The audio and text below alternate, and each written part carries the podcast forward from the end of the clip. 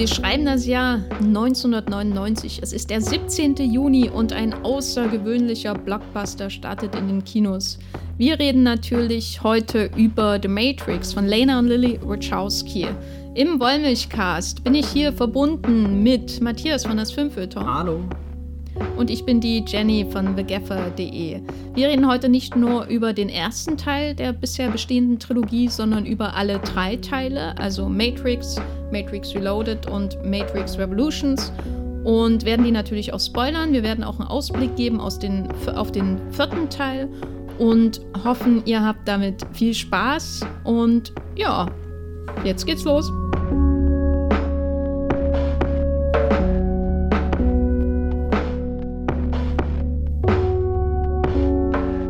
Matthias, hast du Matrix schon mal im Kino gesehen? Tatsächlich, allerdings nicht, als er im Kino kam, sondern hier in Berlin im Arsenal. Die haben nämlich eine 35mm Kopie, beziehungsweise weiß ich nicht, ob die dem Arsenal direkt gehört, aber zumindest haben die Matrix tatsächlich regelmäßig im Programm, dass ich ihn da auch schon bestimmt dreimal jetzt geguckt habe, so vermutlich mit, mit Fitzcarraldo und, und Playtime ist das der Film, der mich immer wieder ins Arsenal zieht, komme was wolle. Die Fortsetzung zeigen sie leider nie, deswegen habe ich die nicht im Kino gesehen. Da musste ich bisher immer auf die DVD bzw. auf die Blu-ray äh, zurückgreifen. Hast du damals dann dich in alle drei Teile ins Kino begeben? Ich war beim ersten im Kino tatsächlich. Äh, da war ich noch eigentlich nicht alt genug, aber dank meiner Eltern hat das geklappt. Äh, wurde ich hineingeschmuggelt äh, in ein Kino irgendwo in der ostdeutschen Pampa, wo wir im Urlaub waren, damals 1999. Die anderen beiden Teile habe ich ehrlich gesagt nicht im Kino gesehen, was glaube ich daran lag, dass die ähm, Kritiken, die ich damals gelesen habe, 2003, ähm, nicht so vielversprechend waren. Und ich glaube, ich einfach in, das Interesse nicht mehr hatte an so großen Blockbustern in dem Zeitraum, worüber ich heute sehr angepisst bin, also über mein Vergangenheits-Ich, dass ich nicht Matrix Reloaded, also Revolutions kann ich dran verzichten, aber als ich Matrix Reloaded nicht im Kino gesehen habe, denke ich mir auch manchmal, was zum Teufel war mit dir los? Kann ich in der Zeit zurückreisen und mir mal eine runterhauen und mich ins Kino schleifen? Aber vielleicht lag das auch an dem Abiturstress damals. Wer weiß, ob ich da eine gute Ausrede hatte. Ähm, wann hast du denn, denn die Filme entdeckt? War das schon, als ähm, sie, sie, die, die Sequels, nehme ich mal an, rauskamen oder erst wesentlich später? Also die Sequels haben auf alle Fälle schon existiert. Ich äh, würde mal tippen, ich war da so in der fünften, sechsten Klasse. Äh, mein bester Freund, der hat da sehr viel geschwärmt. Der durfte nämlich die auch schon gucken. Und irgendwann hat er mir mal den, den, den ersten Teil äh, mitgebracht, den sein Vater auf DVD hatte. Das war noch so eine Hülle, wo, wo so, so halb Papier war, wo man das so aufknöpfen, ja, das ist das falsche ja, Wort genau. jetzt, aber ihr könnt es euch wahrscheinlich vorstellen, äh, so, so, so, so, so Hüllen. Und ich wusste gar nicht, wie man die Hülle aufmacht. Ich dachte, man kann es jetzt irgendwie da rausziehen, aber das ging dann nicht. Dann habe ich fast den Umschlag verknickt und dann äh, doch noch die, äh, diese CD da, äh, DVD rausgekriegt. Ähm, und habe die dann heimlich ähm, auf dem Laptop, äh, der wiederum meinem Vater gehört habe, äh, geguckt. Unter der Bettdecke. Äh, das war das nächste Level dann von Büchern heimlich nachts unter der Bettdecke liegen zu äh, Matrix heimlich unter der Bettdecke schauen, weil ich das auf keinen Fall damals gucken durfte. Aber das war eine sehr ähm, einschneidende Erfahrung, würde ich sagen. Das ist, bin, bin eines, eines, äh, eines Schauens quasi einer der Filme geworden, glaube ich, die mich dann äh, so, so, ja, bis heute eigentlich begleiten, die mich da sehr geprägt haben von meiner Vorstellung vom, vom Kino, von, vom Blockbuster-Kino, keine Ahnung, von, von Action, von, von überhaupt über Filme nachdenken, in diese eintauchen und natürlich auch super spannend, äh, weiß nicht, weil, weil der, der Film ja irgendwie aus Leuten gedreht wurde, die schon zu der Zeit ähm, älter waren als ich und, und diesen ganzen Umbruch in das Digitale irgendwie da, da verarbeitet haben, während, während ich dann gleichzeitig quasi damit aufgewachsen bin und, und immer so ein bisschen die Diskrepanz gehabt habe zwischen, naja, das ist doch eigentlich schon selbstverständlich, ist das noch so besonders, aber jetzt gucke ich irgendwie da drauf zurück und denke, das ist einfach nur faszinierend und, und, und, und, und sehr weit äh, seiner Zeit eigentlich voraus, wie da schon mit, mit virtuellen Identitäten, Räumen und so umgegangen wird. Ähm, ja. Und hast du dann die anderen beiden Teile, hast du das alles zusammengeschaut oder lag da eine größere Pause dazwischen? Oh nee, das war ein Kampf. ähm, also wie, wie, gesagt, den, den ersten, den habe ich damals äh, die Woche gehütet, die ich ihn ausgeliehen hatte und, und dann auch gleich noch ein zweites Mal geschaut, weil ich wusste, dass es gerade was, was ganz Besonderes irgendwie. Wer weiß, wann, wann sich dann nochmal dieser, dieser äh, tote Winkel irgendwie ergibt, in dem ich das tun kann.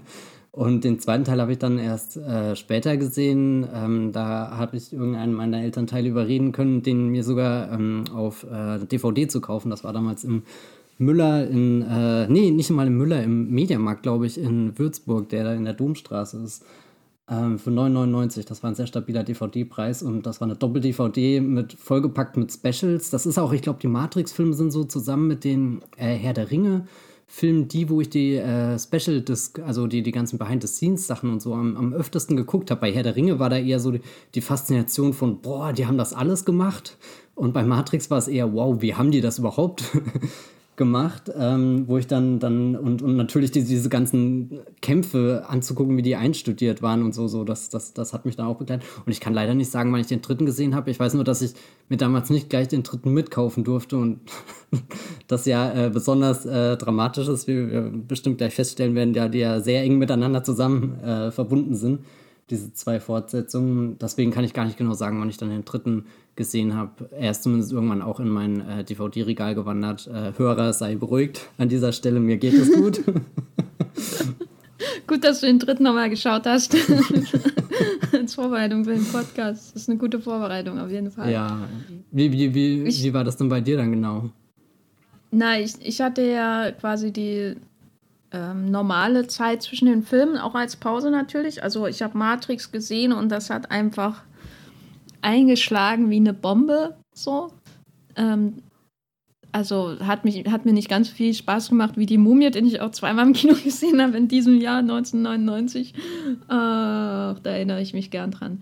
Aber ähm, Matrix hat schon eingeschlagen wie eine Bombe und ähm, wir haben da auch zu Hause alle drüber geredet und so und boah, und das war so ein Film, mit dem man äh, über den man ja natürlich auch mit seinen Eltern reden konnte, weil ähm, es zwar ein Blockbuster ist und so und Action und alles drum und dran, aber es geht ja auch um was so und man macht dann zusammen diese vielen Interpretationen und so weiter und so fort.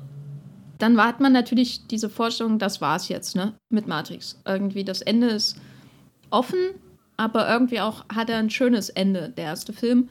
Äh, von 99 und dann werden irgendwann die Sequels bekannt gegeben und dann beginnt natürlich diese Erwartungshaltung, dieses oh mein Gott, da äh, kann ich das jetzt reproduzieren, das Erlebnis, was ich damals hatte, 1999 äh, in der Pampa da, als, wo wir dann hinterher mit dem Fahrrad in der Dunkelheit nach Hause gefahren sind zu unserem Zeltplatz und über Matrix gesprochen haben und so. Äh, das ist ja schon irgendwie so ein einzigartiges Erlebnis. Der Film selbst war einzigartig. Ähm, und, und dann kommt natürlich dieser enorme Druck, ähm, den ich auch vergleichen würde, zum Beispiel mit der Erwartungshaltung auf die, die Star Wars Prequels mhm. oder so. Also ähm, ich musste jetzt beim nochmal schon oft an die Star Wars Prequels denken und so weiter und so fort. Ähm, vielleicht auch manchmal qualitativ so ein bisschen und die denken, na, was wie das ist denn besser ist, da wir die Matrix oder das Star Wars Universum? Also beim ersten Mal schauen waren die bei mir beide ähm, auf einer Ebene und die war sehr weit unter meinem Keller.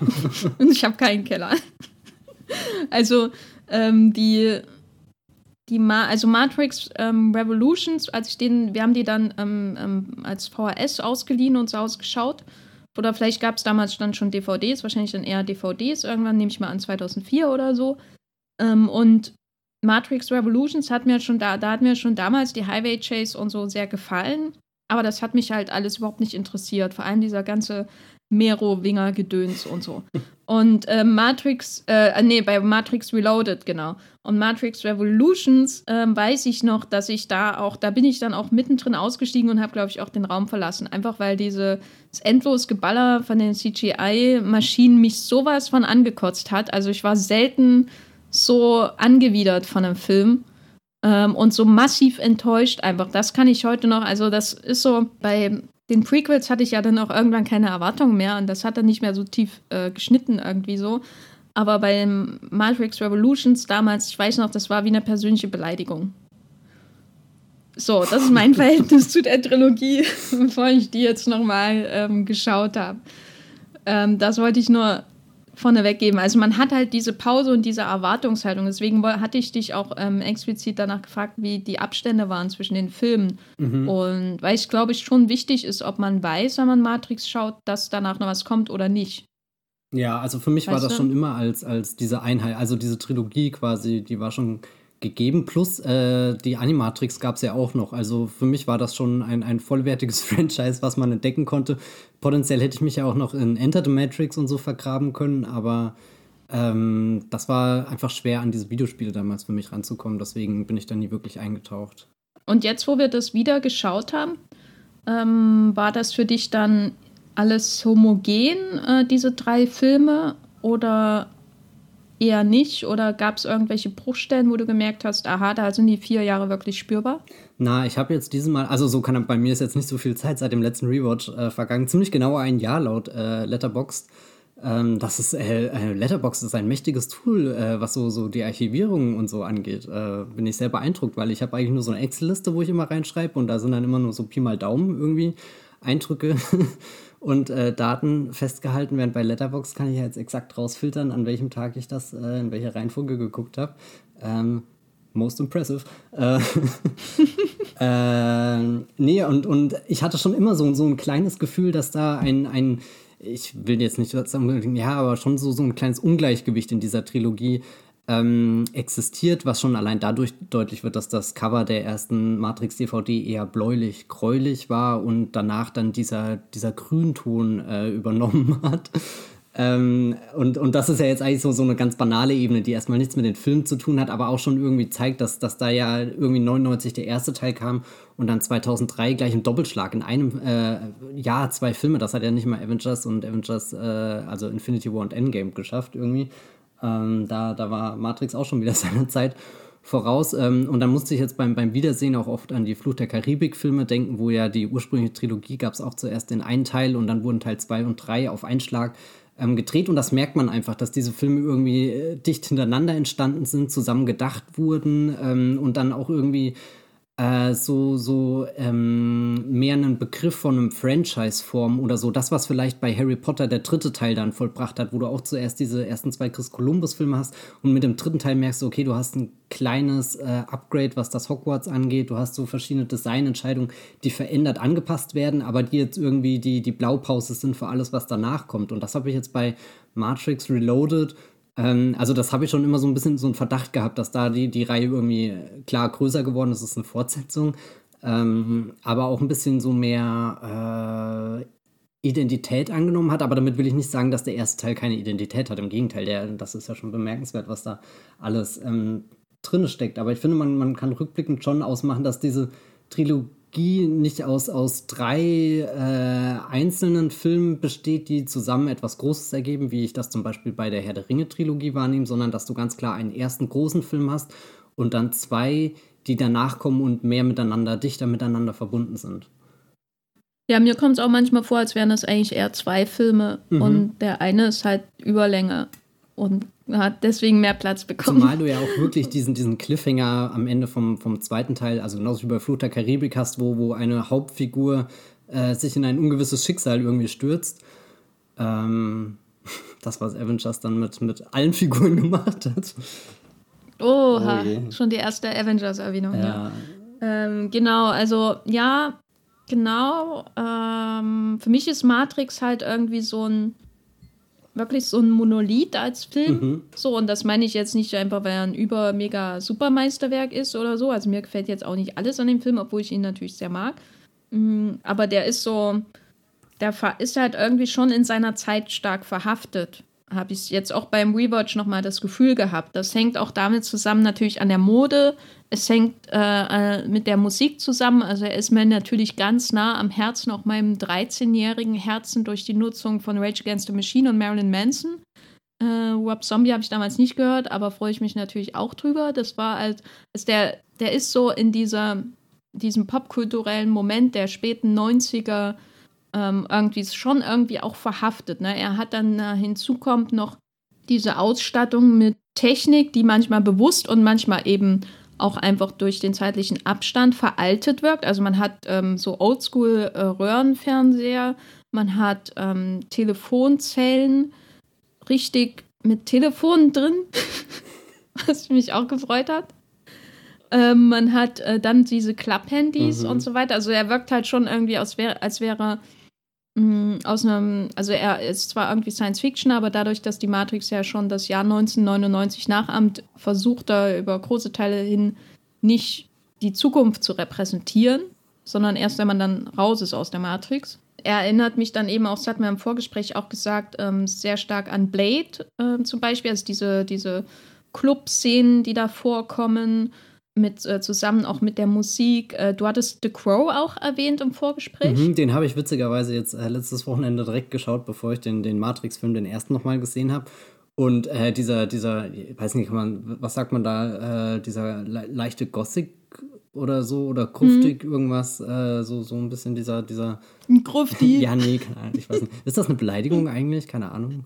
Äh, naja, Schon, es ist halt so Schulho Schulhofslang, ja. jemanden Grufti zu nennen, glaube ich. Das, das Wort habe ich auch ist, sehr lange nicht mehr benutzt. Das ist vor meiner, Schulzeit gewesen, dass sowas, glaube ich, benutzt. genau, also die, diese, diese ähm, Klamotten, die Mode, die Frisuren und so von den Leuten, die aus der Matrix äh, befreit wurden.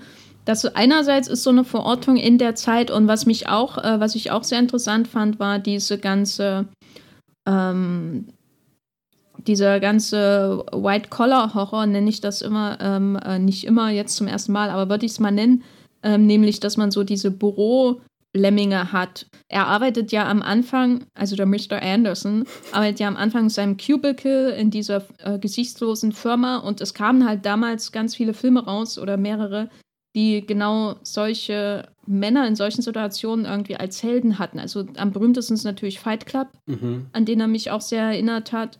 Und dann gibt es aber auch noch sowas wie American Beauty oder Breakfast of Champions und so. Das sind ja alles Filme quasi aus dieser Zeit. Office Space von Mike Judge ähm, spielt auch in diesem Milieu, wenn man so will. Und Matrix, ähm, also die, das Drehbuch, ähm, greift ja genau diese Idee von der Revolution, von dieser Office-Drohne oder Bürodrohne auf. Nur eben führt das das noch äh, viel weiter. Und der Bösewicht ist am Ende dein Chef, ne? Also in diesem, diese gesichtslosen weißen Männer mit ihren äh, charakterlosen Anzügen, die der äh, Agent Smith am Anfang zumindest repräsentiert. Das verhaftet ihn ja schon auch in seiner Zeit und demgegenüber wirken dann die anderen beiden Filme sehr stark in einem ganz anderen Blockbuster-Zeitalter irgendwie ver verhaftet. Also es, es wirkt manchmal so, als würde die, die Entfernung zwischen diesen zwei Teilen dieser Reihe immer größer werden je weiter man sich von dem ersten Teil entfernt. Das ist ganz seltsam, ohne dass der erste jetzt veraltet wirkt. Und es mir jetzt auch wieder aufgefallen, als ich die nochmal geschaut habe, dass wir werden ja sicher noch über die Ästhetik so von diesen Filmen reden und den CGI-Einsatz, aber ich habe, ich, mir fällt das echt schwer, die zusammenzusehen als eine Reihe. Ich finde sie, also ich finde das sehr faszinierend, dass diese Trilogie so, so wie so ein Filmscharnier irgendwie ist. Also so Herr der Ringe ist super konsistent, zack, zack, drei Jahre hintereinander irgendwie gekommen und unberührt irgendwie geblieben von, von was davor war, was danach war, hat irgendwie seinen eigenen äh, Standard gesetzt und wird seitdem versucht, vergeblich nachzumachen. Und, und dass du bei Matrix irgendwie, du kannst, du kannst das Buch aufklappen und dann in beide Richtungen, in die Zukunft und in die Vergangenheit lesen irgendwie. Das, äh, hm. ja, keine Ahnung. Aber zu dem Ding, was du sagst, ähm, mit, ähm, du, es ist schwer, das dann als eine Trilogie wahrzunehmen da funktioniert für mich dann zumindest die thematische, äh, keine Ahnung, Aufarbeitung von, von all diesen Motiven, die da drin stecken und doch sehr konsistent durchgezogen werden. Und als ich mich jetzt äh, damit ähm, beschäftigt habe, diese Filme zu schauen, ähm, habe ich auch auf meinem Blog äh, festgehalten, habe ich mich viel mit der Musik beschäftigt. Und die ist ja eine sehr große Konstante. Und damit meine ich jetzt gar nicht den Einsatz von diesen ganzen äh, Popsongs oder so, also die, die Source-Musik, die in den Film einfließt, sondern das, was Don Davis dafür komponiert hat. Und die ist ja sowieso komplett aus der Zeit gefallen, weil der also auf, auf ein klassisches Orchester zurückgreift, was ja einerseits ein großer Kontrast ist zu dem, äh, was, was damals äh, in war in Filmmusik und ein großer Kontrast ist zu dem, was äh, die, die, die Matrix irgendwie mit all ihren, ja, weiß nicht, digitalen Komponenten, wo du ja eher was Elektronisches oder so als, als Score erwarten würdest, so wie vielleicht das jetzt äh, bei Tron Legacy der Fall war mit äh, diesem Daft Punk. Soundtrack, der, der sich ja so anfühlt, als bist du auf diesem Grid und, und, und für, spürst die, die Pulsschläge oder so. Und, und Don Davis übersetzt das alles dann mit halt einem, einem klassischen Orchester und, und das hält diese Reihe zusammen, egal wie sie sich äh, visuell verändert oder so. Ähm, das fand ich dann sehr, sehr stark, dass, dass, dass dieses, ähm, keine Ahnung, ich nenne es jetzt mal das Main-Theme, dieser, dieser, äh, dieses Dörde, äh, keine Ahnung, schlecht nachgemacht. Also diese zwei Akkorde, die gleichzeitig erklingen in verschiedenen Tonlagen, die, die, die, die halt immer dann ankommen, wenn du irgendwie das Gefühl hast, jetzt geht es gerade um die Matrix. ähm, das ist super schwer zu beschreiben. Äh, und, und das bleibt ja von, von Anfang bis Ende da und, und da, da ist dann diese Trilogie doch irgendwie eine Einheit für mich. Auch wenn, wenn, wenn ich aus der Distanz betrachte, dann trotzdem noch diesen, diesen komischen, abrupten Graben nach Teil 1 sehe und dann den, die geballte Power von Teil 2 und 3 irgendwie kommt. Das, also jedes Mal, wenn das äh, Theme irgendwie auch noch angedeutet wurde in dem Sequel ähm, und ähm, so, da, da habe ich mich wieder wie zu Hause gefühlt. das stimmt schon. Also, das ist schon sehr wichtig für das Zusammenhängen äh, zwischen den Teilen, wenn man so will. Und du hast das, Keanu, der keinen Meter gealtert ist. ja, Keanu wird niemals altern. Also, das ist einfach gesetzlich vorgeschrieben. Also, wir haben da jetzt diese drei Filme. So. Und der erste hatte ich nachgeschaut, der hat irgendwie 465 Millionen Dollar weltweit eingespielt, äh, 63 Millionen gekostet, war also relativ kostengünstig. ähm, also war natürlich trotzdem teuer, war R-rated, also ab 16. Ähm, und wenn ich das heute schaue, dann denke ich nur, wer zum Teufel hat denen das Geld dafür gegeben? Und äh, äh, vor allem für die Sequels, wo dann jeder, glaube ich, 150 Millionen gekostet hat und die waren doch auch R-rated, ne? Also die sind ja auch ziemlich brutal, teilweise.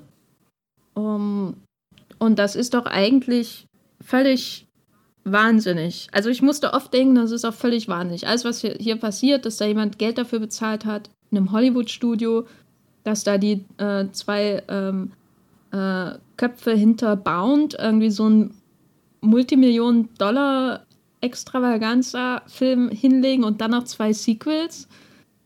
Und, und, und, und Matthias, äh, sorry, ich bin gerade abgestürzt. Soft Reboot. Äh, ich weiß auch nicht, bei wem wir uns da bedanken müssen. Das Joel Silver ist doch da der Produzent. Ich, ja, Joel Silver macht aber auch viel Ja, deswegen, also ich, ich wollte gerade sagen, ich, ich weiß wenig über ihn, deswegen will ich ihn hier nicht über den grünen Tee loben. äh, Klee. Aber äh. so in, im, im Blockbuster-Geschehen äh, dieser Zeit, du hast ja schon Herr der Ringe erwähnt. Ich meine, das war ja auch ein Wahnsinnsprojekt, mhm. ne? Aber da hast du immerhin. Das ist übrigens auch Warner alles hier, gell? genau, ja, ja, Warner hat ja lange Zeit auf die Autoren gesetzt. So, da kam ja dann auch jemand wie äh, Christopher Nolan äh, hin und, und durfte machen, was er will. Das war ja lange Zeit die die Firmenstrategie von Warner, dass sie eine ganz besonders gute Beziehung haben zu Autoren. Und da kommt wahrscheinlich auch sowas wie Matrix raus. Ne? Mhm. Ne? Aber, Oder jetzt ähm, auch die letzte Dekade wäre dann wahrscheinlich Fury Road, das, die, das, das große Glanzlicht, was es da gibt. Genau. Das ist ja schon Wahnsinn, einfach, dass das überhaupt ein Blockbuster ist. Ne? Also ich, ich finde immer, ich, ich, äh, ich habe das gestern, habe da gestern alle drei Teile geschaut und ich dachte einfach nur, ähm, ich kann mir irgendwie gar nicht vorstellen, dass das wirklich existiert, so in diesem Kontext, weil natürlich jetzt das Hollywood-Kino sich auch in den letzten Jahren so stark verändert hat. Und ähm, der erste Film ist ja schon eher so Standalone und so, ist ja jetzt nicht unbedingt ein Franchise-Start, auch wenn er natürlich ähm, Grundlagen für weitere Teile legt, aber eigentlich ist das doch ähm, völlig einzigartig, so was die Blockbuster-Landschaft äh, äh, angeht. Selbst wenn du sowas siehst wie Gore Verbinski kriegt von Disney so und so viel Geld für da seinen äh, surrealistischen Strudel da im Meer und, äh, äh und so, also ist doch ähm, also ich, äh, ich bin einfach sprachlos. Ich, ich kann das super nachvollziehen, ähm, weil also mir, mir geht es genauso. Ich gucke den, den Film an und finde dafür kein Äquivalent irgendwie, außer halt die eigenen Fortsetzungen. Und selbst die kommen ja nicht ganz zu diesem, du hast das vorhin so als Monolith beschrieben und das, das passt halt perfekt. Also ich glaube auch, als Kubrick damals den 2001 gedreht hat und diesen schwarzen Klotz hingestellt hat, da, da hat ihm einfach die Kraft gefehlt, das zu formulieren, was die Matrix halt der Wachowskis geworden ist. Und deswegen hat er halt diesen, diesen schwarzen Platzhalter ähm, hingestellt. Ich finde, das ist eine gute Fantheorie, die solltest du bei äh, Reddit. Ja, genau. Also ich habe ja vorhin gesagt, äh, um mal hier ein, äh, eine der wichtigen Debatten dieses Podcasts, wiederkehrenden Debatten aufzugreifen, wenn wir hier immer überlegen, wer ist dann ein Meister, wer ist ein Großmeister. Und als ich halt Matrix geguckt habe, war mir halt klar, oh Gott, ich kann die Wachowskis nicht als Großmeisterin bezeichnen, weil das, was da passiert, ist einfach God-Level Filmmaking und keine Ahnung, wer da noch groß dazugehört in, in diesem Pantheon. Also da, da schaffen es für mich nur ganz wenige Leute rein. Ich glaube, Jenny würde jetzt widersprechen, weil, weil ich bin zum Beispiel der Meinung, dass der äh, aus der letzten Folge, der James Cameron, das ist dann eher nur ein Großmeister. Der hat irgendwie nie dieses, dieses God-Level erreicht, auch wenn der mit Aliens einen Film gemacht hat, den ich äh, sehr weit mittragen würde. Aber ja, das ist halt einfach, Matrix ist da ein Film, den, den gucke ich seit Jahren regelmäßig und ähm, auch wenn ich nie den, den großen Urknall nochmal in meinem Kopf habe, wo ich dieses, diese erste Erfahrung nachstelle, hört das einfach nicht auf, mich zu begeistert. Sei das jetzt diese Kamerafahrten durch die, die, diese Bürogänge, wenn, wenn Neo da dann am, am Fenster steht und alles wackelt und so. Und ich fühle mich auch wieder da, als, als müsste ich jetzt diese Entscheidung wieder mit ihm treffen und, und bin auch ganz äh, unsicher, ob sich überhaupt jetzt dieses Risiko lohnt, einzugehen, da vielleicht runterzufallen ähm, oder, oder eben in Handschellen dann äh, aus dem Büro hinausgeführt zu werden, wenn, wenn nur noch mein Spiegelbild irgendwie hängen bleibt im, im, im Rückspiegel eines anderen. Ich finde es gut, dass du James Cameron erwähnt hast, weil der ist für mich natürlich God-Level. äh, aber ich bin ja sowieso dagegen, dass wir über Großmeisterinnen äh, noch irgendwas einführen. Aber wenn das eben so sein muss, dann wäre er für mich natürlich auch God-Level. Ja, also ich glaube, mit God-Level ähm, sollten wir sehr, sehr sparsam umgehen. ja, ist, ist ähm, Danny Boyle God-Level, nachdem Nein. du Millions gesehen oh hast? Oh, Danny Boyle rutscht nach Millions. Befindet er sich auf dem, oh Gott, das ist, also ihr wisst ja, wie die Aktien manchmal droppen, aber das, was Danny Boyle mit Millions gemacht hat, das hat mir gar nicht gefallen. Das ist schon so eine qualitative Rezession, die der Danny Boyle damals erlebt hat. Ich mal wieder einen guten Danny Boyle-Film schauen. gut, also der Danny wäre bei mir wahrscheinlich nicht mal Meister, insofern ähm, gut, dass das ja kein Danny Boyle-Podcast ist, aber ähm, du hast ja den James Cameron erwähnt und ich musste zum ersten Mal, als ich jetzt Matrix ähm, nochmal geschaut habe, alle drei Teile, mhm. aber vor allem auch den ersten natürlich, aber vor allem dann natürlich auch den zweiten und die, die Highway-Sequenz sehr oft an Cameron denken und an ähm, Terminator und Skynet und sehe sehe die Wachowskis da schon irgendwie in dieser Tradition auch, äh, muss ich sagen. Also sie sind natürlich irgendwie, äh, der erste Film ist schon irgendwie monolithisch, aber er kommt jetzt nicht komplett aus Nichts. Er wirkt ja schon wie so eine Synthese von ähm, bestimmten Elementen aus Terminator und Terminator 2 äh, und dann eben sowas wie Neon Genesis Evangelion und äh, Ghost in the Shell oder so. Mhm. Keine Ahnung. Äh, ich werfe jetzt noch Sachen rein. Name Dropping. und der Podcast lebt davon. Name Dropping, genau. Und dann natürlich so bestimmte Elemente des Hongkong-Kinos in, in der Action-Inszenierung. Und das wird dann so, so eine, dann haben sie mal wahrscheinlich einmal Baudrillard gelesen oder so, also ist, oder stelle ich ihn jetzt einfach mal, haben, kennen sich wahrscheinlich hervorragend damit aus, keine Ahnung, aber ähm, und da kommt dann eben so ein, so ein ähm, Mix, Mixtape raus, was dann eben Matrix ist, aber gleichzeitig auch vollkommen homogen wie ein, wie aus einem Guss äh, wirkt. Anders als zum Beispiel, also ich sehe sie, ich würde, find, würde sie zum Beispiel auch mit Quentin Tarantino irgendwie vergleichen. Mhm. Äh, bei dem Film, weil sie ja, weil Tarantino natürlich auch so viele Elemente irgendwie verbindet zu etwas Eigenem. Aber bei Matrix muss ich sagen, obwohl ich die Wurzeln von ihren Einflüssen sehe, wirkt das viel äh, so massiver irgendwie homogener als ein Quentin Tarantino-Film, weil Tarantino natürlich auch seine Einflüsse immer viel mehr herausstellt. So, naja, will ja auch darauf hinweisen, dass er die Einflüsse hat. Ähm, siehst du irgendwelche anderen Vergleiche oder hast du was gegen meine Vergleiche? Ich finde deine äh, Vergleiche prinzipiell interessant. Das mit Tarantino, jetzt äh, habe ich noch ich habe die beiden noch nie zusammen gesehen, die Wachowskis und äh, Tarantino. Ähm, ja, nee, keine Ahnung. Ähm, doch, steckt schon was dahinter. Ich würde vielleicht eher zu George Lucas tendieren, der ja bei seinem Star Wars auch sowas gemacht hat, was dann monolithisch irgendwie geworden ist aber ja davor auch zigtausend Vorbilder äh, und, und Inspirationsquellen und so gehabt hat und die, die sich natürlich für tausend Artikel eignen, wo man laut schreien kann, öh, hat ja alles nur abgeguckt. Aber es äh, ist ja nicht das, was, was äh, das, was er daraus ge, ge, ge, ja, ich will auch nicht sagen gemixt hat, weil das hört sich ja wieder so an, als hat er halt alles irgendwie zusammengeworfen, rumgerührt und auf die Leinwand geklatscht. Da, da, da ist ja doch viel, viel mehr ähm, entstanden. Ich glaube, die sind schon ein bisschen so, so Jäger und Sammler der Popkultur. Ähm, aber haben da halt auch zu einer Zeit, glaube ich, ein Auge für Dinge gehabt, die noch sonst keiner gesehen hat. Und halt überlegt, und wie übersetzen wir das in, in nicht nur unsere Sprache, also keine Ahnung, die, die unser Kino äh, gerade spricht, sondern die unser Kino sprechen soll. Und, und da kommt ja dann auch dazu, dass, dass einerseits dieser, dieser erste Matrix-Film so, so, so groundbreaking irgendwie gewirkt hat, dadurch, dass er die Bullet Time ähm, in Live-Action auf die große Leinwand bringt, obwohl man das ja prinzipiell schon in Anime-Form ähm, gesehen hat. Ja, und in, und in Full Contact von Ringo Lam möchte ah, ich noch okay. darauf hinweisen. Gibt es ein, Gibt's eine? Doch, da waren wir im Kino. Welcher ist das denn? Arsenal. Full Contact? Ach, das ist schwer zu beschreiben. So ein Choyun, Choyun Phat ähm, wird von Gangsterkollegen irgendwie umgebracht, aber überlebt und wird von irgendwelchen Mönchen aufgepäppelt und geht dann auf einen Rachezug. Okay, ja, doch. Ähm, doch das ja. ist so ein, so ein total übertriebener, wunderbarer Film, wo er Simon Young, glaube ich, in einer, mit einer Bullet-Time-Kugel erschießt. Doch, und man sieht quasi, wie die Kugel ja, fliegt ja, ja, durch doch, die daran erinnere ich mich, ja. Ja, das ist unvergesslich. Großer Film. Ähm, und, und dann halt eben, dass sie mit den zweiten und dritten Teilen äh, Filme geschaffen haben, die jetzt so wirken, als befinden sie sich fast stromlinienförmig mit dem Blockbuster-Kino, was danach kam. Ja, aber sie waren ja eben davor und haben dann quasi eine, eine Sprache vorgegeben, der sich jetzt nur andere bedienen. Und wir werden ja bestimmt auch später darüber reden, was übernommen wurde überhaupt, ob das das Richtige ist oder das Falsche oder wie es übernommen wurde. Ja, ähm, was war eigentlich die Ausgangsfrage? Ich weiß gar nicht. Ich habe mich. Äh, vielleicht nochmal ein ganz anderer Gedanke, weil ich jetzt auch nochmal drüber nachgedacht habe, wie wir das God-Level definieren.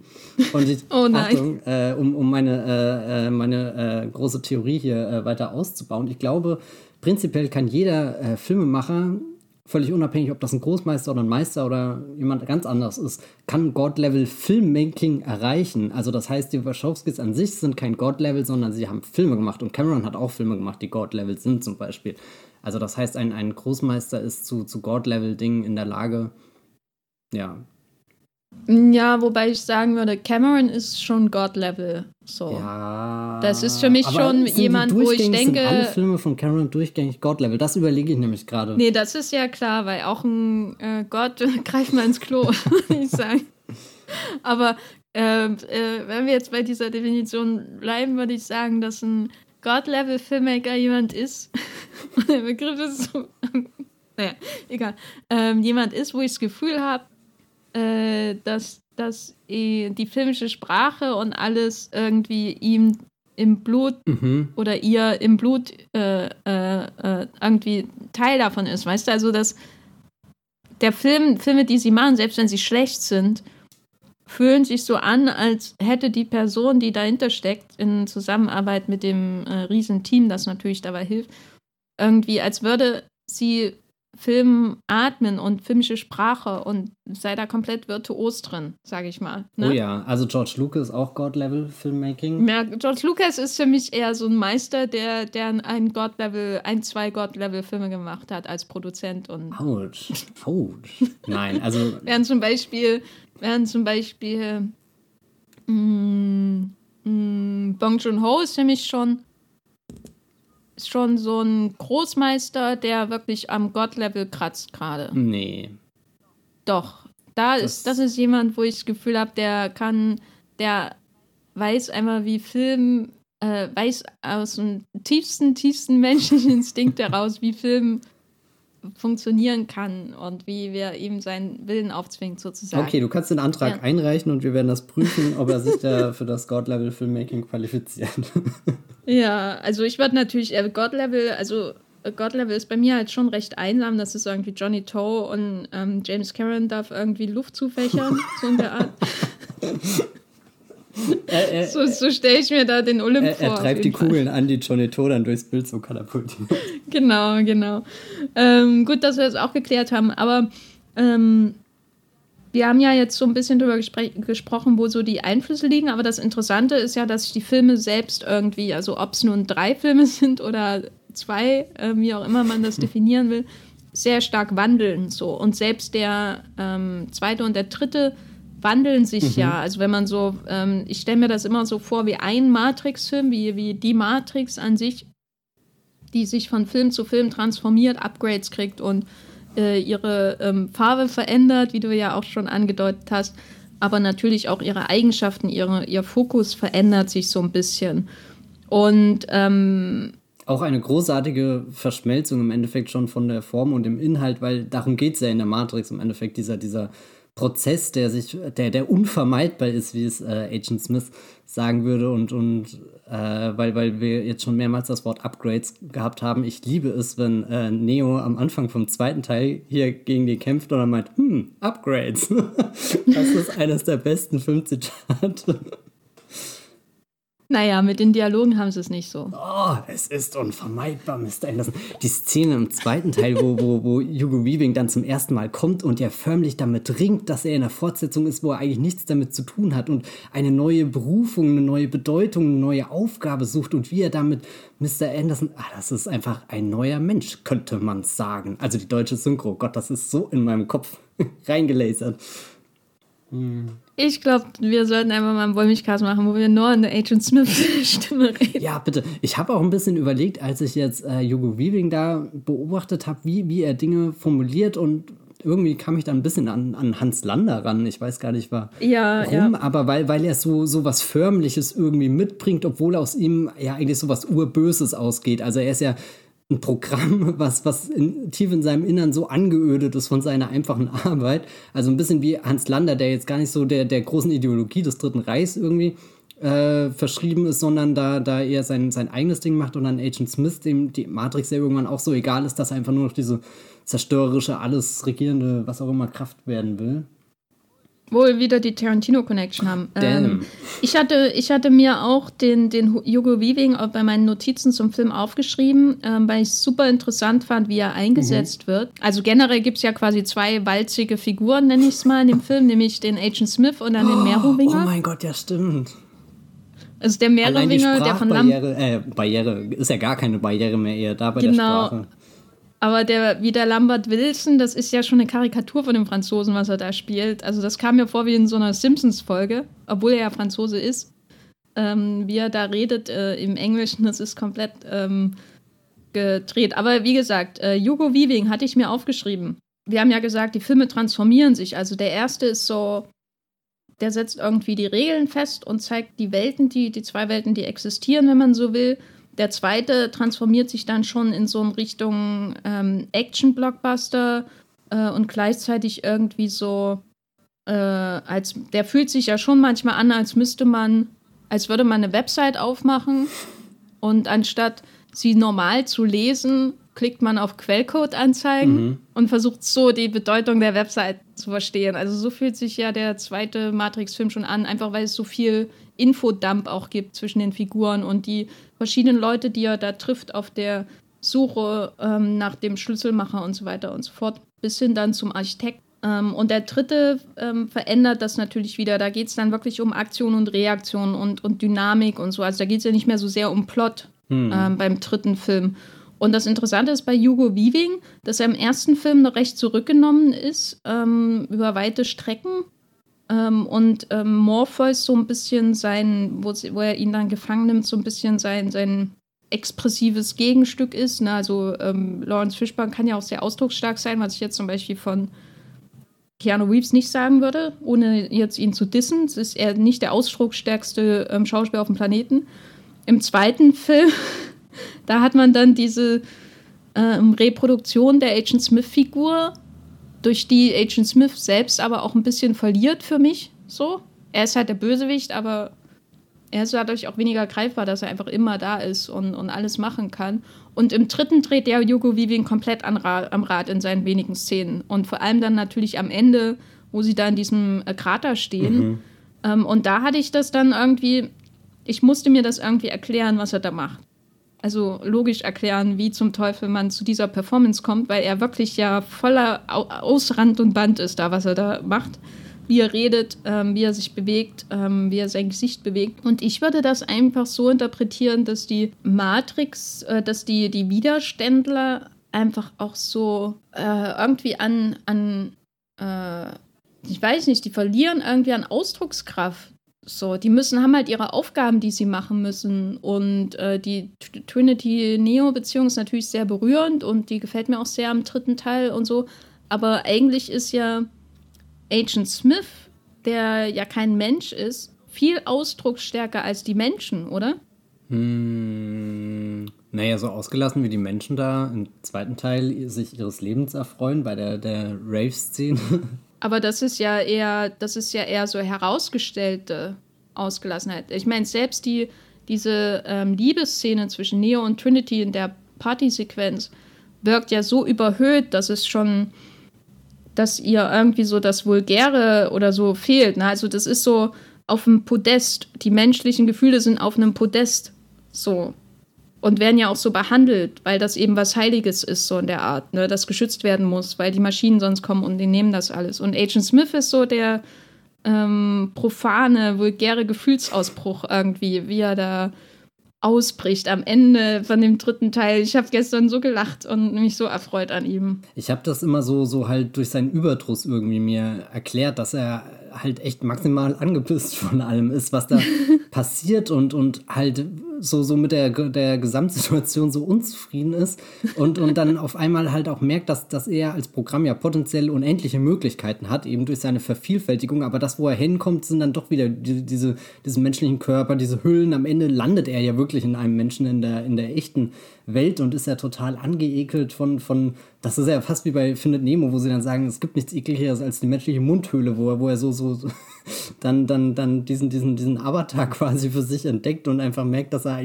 da auch nicht hin will. Und, und dann, er ist ja auch eine tragische Figur, weil weder in der echten Welt noch in der Matrix äh, kommt er da zu irgendwas. Ähm, ich glaube, der, der dreht da einfach im Rad, tickt durch und, und nimmt halt dann auch all diese, diese Etiketten und so, so auf den, den Arm, dadurch, dass er sich halt wie, wie so, ein, so, ein, so ein Büroangestellter immer präsentiert mit seinem Anzug, Krawatte und, und, und diese menschliche Redensweise, die, die so aggressiv, äh, höflich, weiß nicht was, wirkt. Und, und es gibt ja also nochmal auf den Austausch im zweiten Teil, wo, wo, wo dann äh, äh, äh Neo irgendwie so sagt, ja, herzlichen Glückwunsch und er dann so, Dankeschön. Gut, ich, ich freue mich, dass du dich über die Zitate freust. Schaust du denn eigentlich auf, weil ich habe dir jetzt wieder alle auf Englisch geguckt, aber ich dachte mir zwischendrin auch, die deutsche Synchro, die hat da schon ein paar Vibes getroffen, die, die sehr gut waren. Also so, man kritisiert ja immer die deutsche Synchro und, und in dem Fall habe ich mich gerne oft erinnert, wie sie das früher angehört hat. Na, also an die Synchro vom ersten Teil kann ich mich noch erinnern, aber bei den anderen weiß ich ehrlich gesagt nicht mehr, wie die war. Äh, mir ist halt noch, ich habe mich halt manchmal gefragt, warum interessiert mich, warum habe ich manchmal so Probleme, mich für die Figuren zu interessieren, die insbesondere im zweiten und dritten Teil auftauchen. Äh, und zum Beispiel im ersten ist es ja so, dass die, äh, die Story an sich sehr fokussiert ist. Das gehört ja auch mit zu diesen Transformationsprozessen, sage ich mal, der Reihe. Im ersten ist es sehr fokussiert. Man hat Neo, Trinity, Morpheus und den Antagonisten. Und im Grunde sind das äh, schon alle wichtigen Figuren. Natürlich wird noch einmal kurz parallel erzählt, was mit äh, Joe Pantoyanos äh, Verräter abgeht und so, wie er da sein Steak ist und so. Aber im Grunde ist es ja der reine Fokus des Films und ähm, alles, was einen zu interessieren hat. Und im zweiten Teil fangen die natürlich dann an mit, ach, hier ist übrigens noch äh, Figur X und die ist verheiratet und hat irgendwie Sorgen zu Hause und Figur Y hatte mal was mit äh, Morpheus und so weiter, also Niobe und so. Mhm. Und dann diese ganzen Oberen äh, in Zion und äh, in Teil 3 geht das ja dann noch weiter, weil da haben sie ja dann das Ziel, dass man äh, bei allen Ebenen des Kampfes irgendwie jemanden kennt. Mhm. Ne, also, dass man dann eben auch diesen Munitionshelfer kennenlernt und so. Und ich hatte halt, habe mich halt oft gefragt, warum mich das so wenig interessiert, eigentlich alles. Also anders als zum Beispiel bei einem vergleichbaren Film wie Pacific Rim. Äh, wo man ja auch so rein, also jetzt insbesondere beim dritten Matrix-Film, da würde ich halt Pacific Rim, finde ich da schon irgendwie vergleichbar, weil es halt so massive Actionsequenzen sind und ähm, verschiedene Figuren, die äh, von äh, am Boden sind, in der, im Kontrollzentrum, weißt du, oder eben dann in diesen Jägern und so weiter und so fort. Das ist ja schon irgendwie vergleichbar, obwohl natürlich Pacific Rim einen anderen Ton einschlägt. Aber da interessieren die mich alle mehr. Und ich glaube, eins, eins der Probleme, und deswegen bin ich auch auf ähm, Hugo Weaving irgendwie da gekommen, das ich mit diesen äh, revolutionären Matrix-Figuren habe, also den, den Menschen, die befreit wurden, ist eben, dass sie so ähm, wenig natürliche Gefühlsäußerungen außerhalb ihrer Aufgabe haben oder so. Es gibt da mal ein, zwei Szenen, wo man sieht, dass sie unzufrieden sind mit ihrem Essen äh, oder so, aber die haben ja, die, die, die haben ja zum Beispiel nie Spaß. Die haben doch ihren ne? Mega-Rave. Ja, aber das ist ja, wie gesagt, das ist eine überhöhte, das ist eine, das ist ja eher wie eine Kirchenszene oder so. Also das ist ja eine Überhöhung auch der Filmemacher ähm, der, der ekstatischen Gefühle, die Menschen haben können und die Maschinen nie nachvollziehen können, um zu feiern, was Menschsein ist. So. Es ist eine überhöhte Szene, die ich auch sehr mag mittlerweile. Die fand ich damals furchtbar, aber mittlerweile mag ich sie sehr. Ähm, wo eben das menschliche Gefühl auf dem Podest steht. Aber in den anderen Szenen sind die, die, die um ist der Umgang der Menschen sehr funktional. Weißt du? Mhm. Also es geht immer um Plot, es geht immer um Begriffe, die erklärt werden müssen. Äh, und ähm, darunter, also manchmal was, was das so ein bisschen die Fassade aufbricht, sind dann Verlustmomente. Also wenn dann im ersten irgendwie der, der Bruder von dem einen von Joe Pantoliano ermordet wird ähm, und der eine überlebt und man spürt sofort den Verlust, den er gefühlt hat dadurch. Ne? Der Dozer oder wie sie heißen. äh, und, und das hat man natürlich auch im, im dritten Teil dann noch und so, aber irgendwie ähm, ist das schon sehr freudlos, da ein Mensch zu sein außerhalb der Matrix. Ne? Würdest du nicht auch einmal die blaue Pille dann nehmen, um wieder zurückzukommen? Das ist eine gute Frage. Rein aus äh, meinem Idealismus heraus auf keinen Fall. Also es ist vermutlich die deutlich bequemere Variante und ach, in einer Zeit wie dieser wünscht man sich doch in diese äh, äh, ja, Realitäten, diese, diese künstlichen Realitäten äh, Welten zu flüchten. Mir fällt übrigens gerade auf, dass ich unfassbar viele Filme unterbewusst schaue, wo es darum geht. Ich habe Tron Legacy geschaut, ich habe den Ready Player One nochmal geschaut, ich habe die Matrix-Filme nochmal geschaut. Irgendwie, ich meine, ich könnte jeden anderen Film auswählen, aber ich befürchte als nächstes ist Ghost in Shell oder sowas Na, äh, das mit dem Freudlos finde ich eigentlich in Ordnung, weil sie leben ja in einer beklemmten Welt, total zurückgezogen, irgendwie unterdrückt. Da, da ist ja wenig äh, Ort. Aber deswegen finde ich umso interessanter die, die Momente, die sie sich herausarbeiten, um irgendwie, da, dass du ein Gefühl kriegst von, da ist ein, ein, ein, die versuchen dann Leben zu führen. Und das fand ich jetzt ganz stark, als ich den zweiten geguckt habe und dann äh, wo, wo, sie äh, in die, diese Zionstadt kommen und du, du hast das alles groß inszeniert, wie das Schiff landet und hast dann da auch gleich dieses Stock und so erklärt, was ja dann im dritten Teil nochmal für die Schlacht, für das Verständnis der Vorgänge und so ganz äh, praktisch ist. Und dann dachte ich mir, naja, okay, soweit gehen die heutigen Blockbuster eigentlich auch noch. Und die Szenen, die heutzutage irgendwie nicht mehr stattfinden, sind dann die, wenn äh, zum Beispiel Link zu, nach Hause zu seiner äh, Freundin oder Frau kommt und äh, du hast dann da auch noch gleich die Schwester mit dabei und, und klar, die Sorgen und, und äh, Hoffnungen und Wünsche und Träume, die sie haben, sind jetzt nicht unbedingt die originellsten, aber ich weiß nicht, die, die hat mich so sprachlos gemacht, weil ich solche Szenen irgendwie in die aktuellen Blockbustern existieren die irgendwie nicht mehr, dass das quasi diese, dieses, diese Aufmerksamkeit, die selbst der Neben-Nebenfigur irgendwie geschenkt wird. Also du hast irgendwie den, den Protagonisten Neo, dann hast du um ihn rum das Feld um Morpheus und Trinity, aber dass du, dass du halt diese, diese gesamte Crew im Blick hast und, und dass, dass die, also da hatte ich schon das Gefühl, dass die Wachowskis ein, ein, ein aufrichtiges Interesse an wirklich allen Figuren äh, haben, die, die drin sind und nicht nur diese Standout-Dudes halt wie halt äh, Agent Smith oder, oder meinetwegen der, der Merowinger, der, der äh, irgendwie so als, als absoluter Scene-Stealer eingebaut wird. Ähm,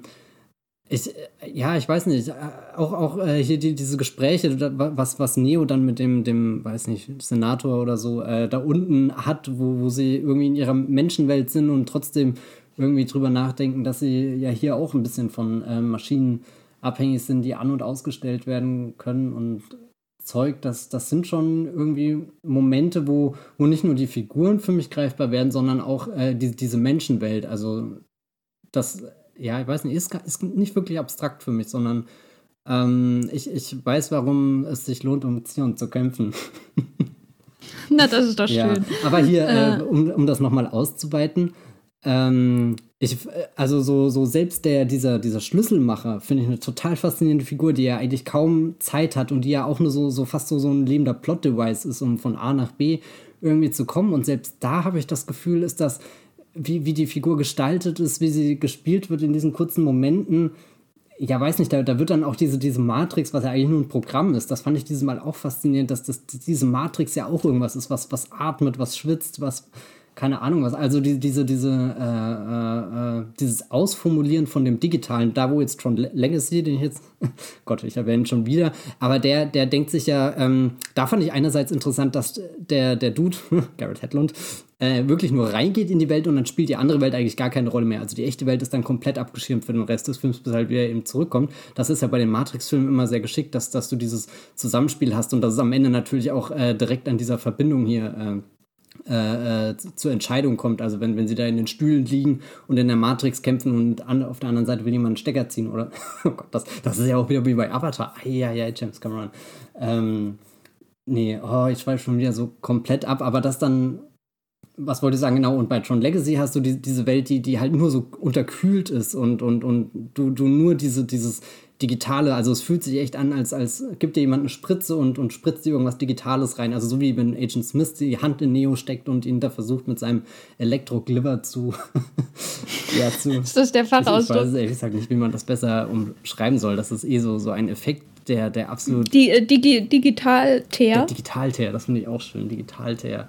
Genau, und, und, und, und bei der Matrix hast du wiederum auf der einen Seite diese Hochglanzhäuser, irgendwie so, so, so eine Welt, die total ungemütlich wirkt und wo, wo du nur diese kapitalistische Gesellschaft hast, aber dann hast du auf der anderen Seite auch noch diese, die, die, den Fahrstuhl, der hoch zum Orakel führt. Also schon allein das, das wie, wie, wie dieses Orakel da und dann, dann ist das Orakel einfach nur eine Frau, aber in was für Verhältnissen sie lebt, wie, wie runtergekommen manche U-Bahn-Schachte in der Matrix sind, wo du das Gefühl hast, du kannst irgendwie den, den, den Schimmel in den Ecken erkennen und, und das finde ich so, so faszinierend, dass das diese Matrix auch so ein so zum Teil, obwohl es ja eigentlich nur ein Programm ist, auch was ist, was so, so einen eigenen Rhythmus, Dynamik entwickelt hat, so, so selbst so ein, so ein kleines, ja, oder eigentlich ein riesengroßes Ungeheuer geworden ist, was da äh, irgendwie atmet und tropft und bla. Wir hatten ja jetzt über ähm, die Transformationsprozesse mhm. gesprochen. Ähm, da gehört ja auch sowas dazu, wie, wie groß ähm, das, die Weltsicht einfach wird von Teil zu Teil. Ähm, da gehört sowas dazu, wie ähm, die Veränderung so der, der Plotstrukturen. Äh, ähm, in, der zweite Film ist ja eigentlich eine einzige Verfolgungsjagd äh, äh, oder lange Zeit auf jeden Fall so in diese, geht so in diese Richtung, während der dritte eben so ein Verteidigungsfilm ist. Und ähm, das Interessante ist ja, ähm, wie er dadurch, dass jeder Film doch fundamental auch anders ist als der Vorgänger, was ja bei Franchises nicht üblich ist. Also ich würde nicht sagen, dass die drei Herr der Ringe-Filme, so sehr ich sie mag, ähm, sich untereinander jetzt fundamental in irgendeiner Weise entscheiden. Das sind ja alles Reisefilme im Grunde. Und im dritten kommst du an ähm, und dann geht die Reise trotzdem noch woanders hin. So in Was der Art. Das, also das sind ja schon alles. Das, ich mag die ja. Ähm, das ist jetzt kein Kritikpunkt. Ähm, aber Franchises sind ja dazu da, dass man Muster hat, dass man wiederholt. Mhm. Genau wie Genres und so. Also es ist einfach kommerziell einfach ähm, effizienter, das so zu machen. Und das Interessante bei den Matrix-Filmen ist, dass ja das nicht so ist. Die drei sind schon fundamental unterschiedlich in ihrer Stimmung, in ihrem Aufbau und so weiter und so fort. Und dadurch geben sich natürlich dann auch verschiedene ähm, oder machen sich verschiedene Vergleichs- Punkte oder ähm, äh, entstehen verschiedene ähm, Überschneidungen so zu verschiedenen Blockbuster ähm, Blockbuster ähm, Strängen, wenn man so will. Also zum Beispiel der dritte, ähm, der dritte Matrix-Film, der erinnert auch natürlich an ähm, Avatar, sowas wie Avatar, über den wir im letzten Podcast gesprochen haben, durch diese Art und Weise, wie es geschafft wird, in diesem riesigen CGI-Spektakel, was da stattfindet, trotzdem so eine menschliche Erdung zu finden, indem man eben nicht nur Roboter sieht, die gegeneinander kämpfen, sondern ähm, immer so gewechselt wird ne, in der Perspektive. Ähm, das ist eben kein ähm, posthumaner Blockbuster, um mal äh, diesen furchtbaren Begriff ähm, zu erwähnen. Wir sollten irgendwann mal so ein, so ein Lexikon an äh, Wollmilchcasts entschlüsselt oder so, so ein Cheat-Sheet für all die äh, äh, äh Begrifflichkeiten, die wir immer so droppen. ja, oder wir machen einfach einen Link zum Twitter-Account von David Ehrlich. Oh, das ist auch gut. Da war gerade viel Paddington-Content. Oh. Ja, er hat irgendwie einen Live-Tweet gemacht. Na, ne? die haben irgendwie hm. die Letterbox-Community naja. oder die ganze, ganz Film-Twitter hat Paddington Bear With Us geschaut und oh. Ich weiß halt nicht, wer ich das weiß, weil ich ihn eigentlich gemutet habe und trotzdem der David findet immer einen Weg, dich mit seinen weisen Worten zu erreichen. Mit seinen weisen Worten, ja, genau. Ja. Aber wie dem auch sei, also man hat so verschiedene Parallelen ähm, zu anderen folgenden Blockbustern und natürlich früheren Blockbustern, eben wie sowas wie Terminator 2, ähm, wenn man da diese Verfolgungsjagd auf dem Highway hat, zum Beispiel, die einfach grandios ist. Ne? In also Matrix Reloaded ich habe ja den, ja, in Matrix Reloaded, ja. also ich habe ja ähm, ähm, ich mochte ja Matrix, also ich hatte immer Probleme mit Matrix Reloaded, was auch einfach daran liegt, dass diese, dieser Teil von der Spielplatzkampfszene, wo Agent Smith und Neo aussehen wie ähm, Ausschussware aus den Quidditch-Spielen der ersten beiden Harry Potter-Filme. Wow, wow, wow, rote Karte. Das, also da bin ich nie drauf klargekommen. Einfach weil ich kann mir das hinterher dann alles schön und gut erklären. Ja, die sind ja in der Computerwelt und da können sie auch so aussehen wie so FIFA 96 Spieler oder so. Aber das sieht so furchtbar Aber aus. Und so. Ganz kurz, bei dem Kampf, der hat doch schon deutlich zwei Teile. Der erste Teil, wo alles in Anführungsstrichen echt ist und der zweite, wo sie dann heavy auf die, die CGI-Effekte gehen, oder? Ja, genau, der hat zwei Teile, aber innerhalb dieses zweiten Teils gibt es nochmal den Teil am Anfang, wo es ganz schlimm wo, wo aussieht. So und ich glaube, später geht, sieht, so, ja. genau, und später sieht es dann wieder ein bisschen besser aus. So war zumindest gestern mein Eindruck. Das ist aber auch die das einzige Szene, wo ich das Gefühl habe, die Effekte sind in Anführungsstrichen schlecht gealtert.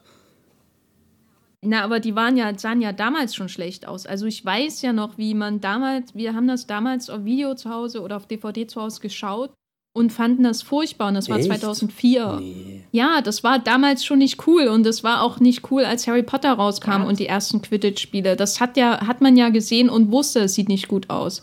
Genau wie bei den Prequels von Lucas, dass da viele Sachen einfach nicht gut aussehen, weil man war ja damals nicht so und dachte, oho, der äh, die CG-Animation, die äh, zehn Jahre ähm, alt aussieht, obwohl sie einen neuen Film äh, äh, vorkommt, äh, ja, ich kenne ja nichts Besseres, deswegen nehme ich sie jetzt als echt wahr. So war das ja nicht. Das sah damals scheiße aus und sieht heute scheiße aus.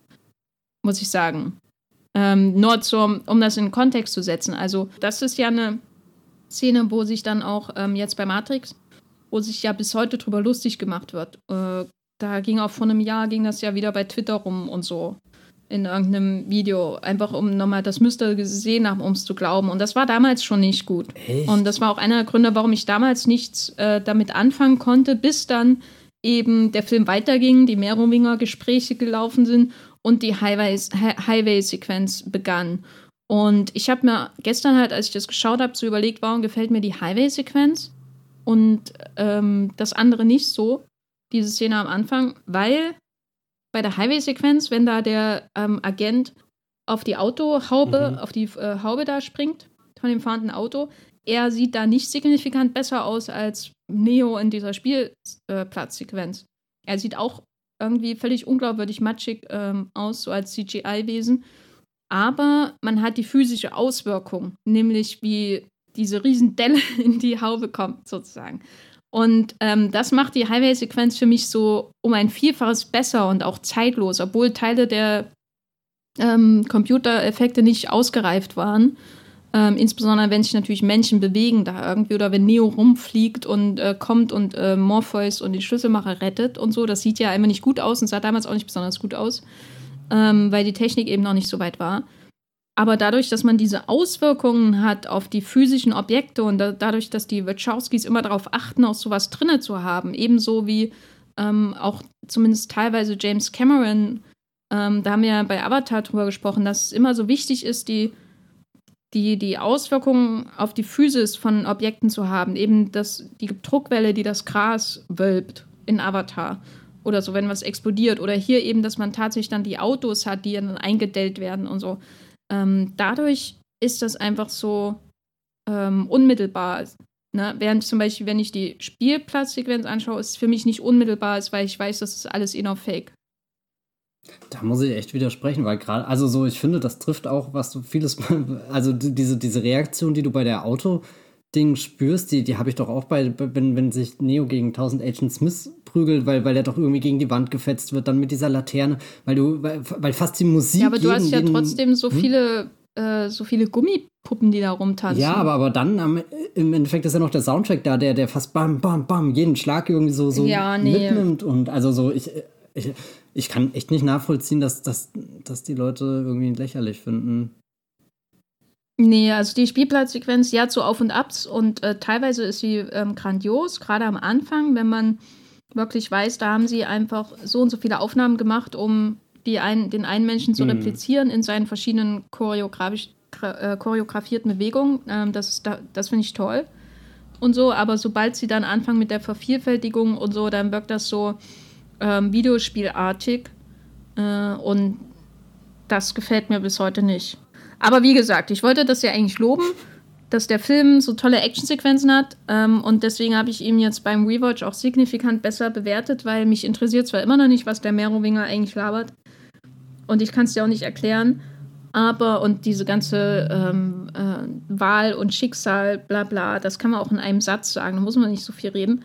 Das wirkt halt so aufgeplustert. Aber der zweite ist halt in seiner Transformation als Blockbuster einfach so, mh, mm, wie, der nimmt im Grunde schon so die Ästhetik von Transformers-Filmen und so vorweg und damit auch viel, was später im Blockbuster-Kino gekommen ist. Äh, oder ist das jetzt ein Affront, wenn ich ihn mit äh, Michael Bay vergleiche? Ja, ich finde ja Michael Bay ja erstmal nicht uninteressant. wenn, wenn er da in dem ersten Transformers-Film diese, diese Highway-Sachen, die ja auch mit drin sind, klar sieht man da die Parallele, aber ich finde, das, das ja, würde ich sogar fast als positiv, äh, positive Weiterentwicklung bezeichnen. Also ich glaube, da gibt es andere Blockbuster, die das viel tröger irgendwie rübergebracht haben. Bei Michael Bay hast du ja immer noch den, den, den Wahnsinn, der irgendwie abturnt und, und aufgeilend ist, beides gleichzeitig. Ähm, Oh Gott. ähm, ja. Das ist eine gute, Zusammen gute Zusammenfassung von äh, den Reizen von Michael Bay. Der Wahnsinn, der gleichzeitig ja, abturnt und antörnt. Das ist so, so wie, als, als probierst du gerade irgendwas und es schmeckt eigentlich eklig, aber du musst nochmal probieren, um wirklich rauszufinden, wie es ist. Und dann merkst du, ja, okay, hm, aber nee, lieber doch nicht, aber hm. Was passiert da? Und äh, natürlich muss ich jetzt gleich ähm, die nächste ähm, ähm, Vergleichsbombe platzen lassen. Ja, ja.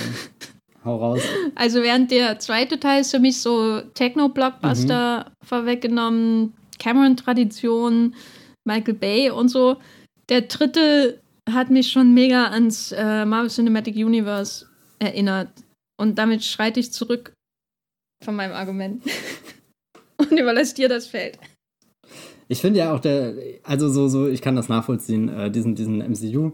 Äh, Vergleich, wir haben ja jetzt vorhin im Vorgespräch darüber geredet, dass, dass diese Stadt Zion und wieder diese Massenschlacht inszeniert wird.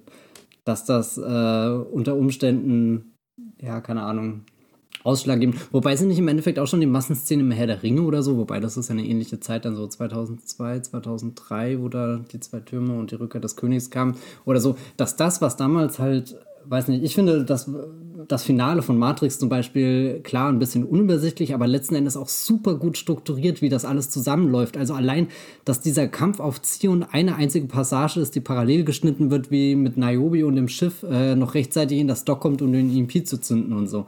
Also das ist, da gibt dir der Film von Anfang an klar, was dir in den nächsten 20 Minuten irgendwie passieren wird. Dann hast du diese kleinen Nebenschauplätze mit, gut, die Leute müssen den Bohrer da irgendwie beseitigen, äh, die Leute in den Kampfläufern schauen, dass die ganzen äh, Sentinels oder was auch immer ähm, keinen größeren Schaden anrichten. Also das, das hat mir dieses Mal so eine Freude irgendwie bereitet, das alles anzugucken und ich wurde da hin und her geschleudert von einer Station zur nächsten. Und klar, wenn man jetzt einfach mal schnell auf Pause drückt und den Screenshot von, von der, der Totalen macht, die, die, in die, äh, die, die in Zion hineinblickt und den, den Maschinenschwarm anschaut, wirkt das erstmal einfach nur bla, aber dann denke ich mir andersrum, boah, ich habe noch nie so einen Maschinenschwarm irgendwie gesehen, der, der, rumfliegt und, und das ist kein Vergleich zu, was Avengers Endgame zum Beispiel bei der Endschlacht abliefert, wo, wo klar auch einzelne Stationen sind, aber die sind halt so hohl irgendwie, also jetzt nicht hohl im Sinne von dumm, sondern äh, da ist so wenig. Das sind halt nur die Helden und selbst diese Helden sind ja nur halb da, weil sie ja irgendwie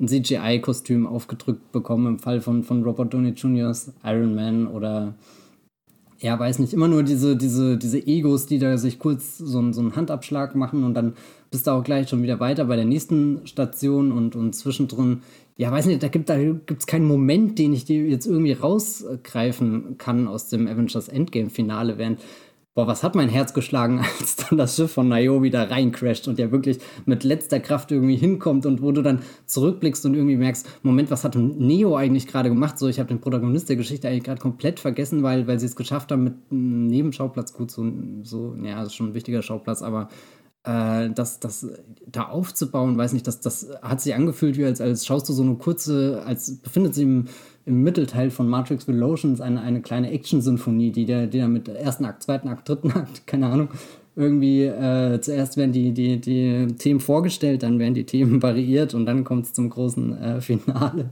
Und das Crescendo ist äh, das, das Schiff, was durch die halb geöffnete Tür irgendwie prischt und, und nicht so gut wie die Highway-Szene, aber äh, ich habe nämlich den dritten Teil auch immer als den, also in Anführungsstrichen als den schlechtesten so im, im Kopf, aber irgendwie war ich auch, es ist ja auch der kürzeste von allen, das war mir nie bewusst. Ich dachte immer, das ist der längste Film. Aber fühlt sich am längsten an. Ja, kommt, ja nee, doch, kommt drauf an. Doch. Ich meine, der, der erste hat halt einfach den, ich glaube, der erste ist der längste, oder? Ich weiß es gar nicht. Ich weiß nicht, der erste zieht immer bei mir vorbei und dann bin ja. ich überrascht, überrascht, dass es schon fertig ist. Ich bin halt ist beim ersten und begeistert, dass bis alles etabliert ist, ist irgendwie eine Stunde schon rum. Und dann kommt schon diese Cypher-Szene, wo er verrät.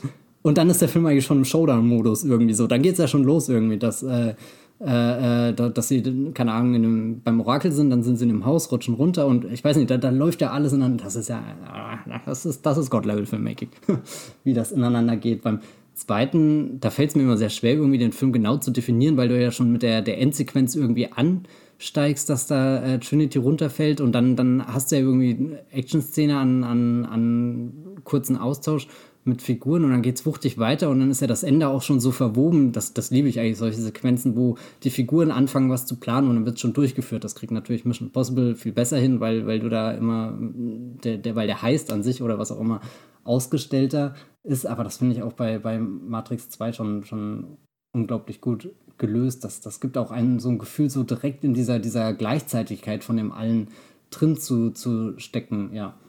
Ähm, dieser MCU-Vergleich habe ich ja nicht ja aus, aus der Luft, Luft gegriffen, um, um da irgendwie ähm, Konflikt hineinzubringen. Äh, ist natürlich schon irgendwie besser als alles, was MCU macht, ist aber auch kein, kein also ist ja nicht schwer, ne? besser zu sein. Sorry ehrlich, an alle Marvel. Die schlechteste Action-Szene in Matrix ist besser als die beste Szene im MCU, oder?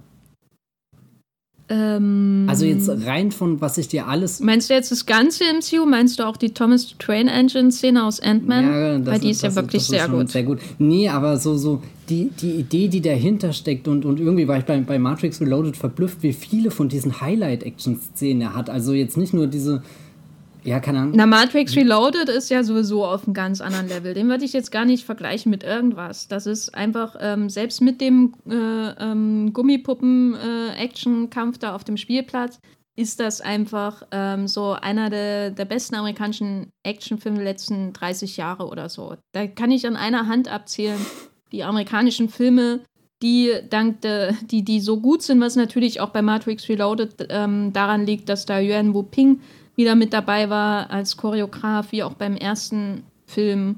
Und Yuan Wu Ping äh, ist ja einfach einer der, der großen Martial Arts ähm, Choreografen, aber auch Regisseure aus dem Hongkong-Kino und so. Hm. Ähm, seinen neuesten, seinen, einen seinen letzten Film hatte ich auch ähm, in meiner Top 10 letztes Jahr. Ähm, by the way. Master, Master Set Ip Man äh, Legacy, finde ich super. Anyway, ähm, worauf ich aber eigentlich hinaus wollte, Mm, dieser MCU-Vergleich, der kommt natürlich auch daher, weil ähm, für mich ja diese Filme so auch irgendwie so Blockbuster-Traditionen, alle drei, drei verschiedene Blockbuster-Traditionen irgendwie auch verkörpern. So. Der erste ist halt auch so stark in den 90ern verwoben, das Düstere und so, bla. Ähm, natürlich auch irgendwie auch einzigartig, weil er eben so stark auch auf ähm, die, die Action-Ästhetik aus Hongkong gesetzt hat. Ähm, und der, aber der zweite zum Beispiel, den sehe ich schon so als, wie gesagt, irgendwie auch verbunden mit diesen äh, te technokratischen ähm, Action-Blockbustern von James Cameron oder eben Michael Bay. Wie gesagt, äh, Cameron-Fans tut mir manchmal leid, wenn ich die beiden in einem Satz nenne, aber ich sehe da schon irgendwie auch Verbindungen. Und ähm, der dritte ist aber so in seinem Einsatz von CGI, der, der buttert da ja nochmal richtig rein. Ne? Also das ist ja nochmal eine ganz andere Ebene als im zweiten Teil, was er, wie intensiv er bei den Action-Szenen auf CGI setzt. Das werden ja ganze quasi Welten am Computer erschaffen und darin gleicht er halt dieser Tradition, die wir aktuell haben, sehr dominierend im äh, US-amerikanischen Kino, zu der auch das ähm, MCU gehört, aber zum Beispiel auch ähm, viele DC-EU-Filme äh, zum Beispiel ähm, und natürlich auch andere, wo quasi das CGI ähm, ähm, die Leinwand füllt wie ein Gemälde und man noch wenig anderes hat. Weißt du, was ich meine? Mhm. Und deswegen ähm, habe ich diesen Vergleich gebracht und ähm, finde, finde das auch nicht immer gelungen bei der Schlacht um Zion, äh, muss ich sagen. Aber ähm, jetzt mal unabhängig davon, dass ähm, Matrix Re äh, Revolutions auch diese großen Panoramabilder hat, auf die das äh, MCU ja, ja mittlerweile auch steht. Also insbesondere in Thor Ragnarök hat man diese riesen Panoramen, die aussehen, als hätte man da so ein ähm, CGI-Aquarell vor sich, wo, wo Figuren von links irgendwie nach ähm, äh, in der Diagonalen durch das Bild schweben und so, sie irgendwie wie festgehalten wirken. So was hat man in Revolutions auch, aber es sieht halt cool aus. Ne? Sieht, sieht nach was aus überhaupt. Das sieht so aus, als hätte da jemand ein ästhetisches Bewusstsein gehabt. Ja, und es sind vor allem kräftige Farben. Und also so, was mir ja bei Thor immer ein bisschen das Herz bricht, das könnte ja so ein verrückter Film sein, aber jetzt völlig unabhängig von irgendwelchen Klippen, an denen die Menschen stehen da, da ist ja irgendwie nichts, das, das wirkt, als steht der Film seit 800 Jahren im Schaufenster und es ist halt nicht mehr viel übrig geblieben von der Farbe. Oh, das ist ein guter Vergleich, ja. Äh. Ja, also ich weiß, das, das, ich meine, es muss nicht jeder Film knallen wie Speed Racer, um mal hier ein anderes äh, Wachowski-Werk reinzubringen, sondern man kann auch, aber dann, dann bitte ein schönes Konzept und irgendwas, was sich halt nicht so anfühlt, wie als wäre es knallig oder, oder, oder toll möglich gewesen, aber ist halt einfach verblasst, weil man es hat stehen lassen am Schaufenster. Mhm. So, so, hm. da, da, da, geht immer so ein bisschen so eine verpasste Chance oder irgendwas mit. Das, das ärgert mich.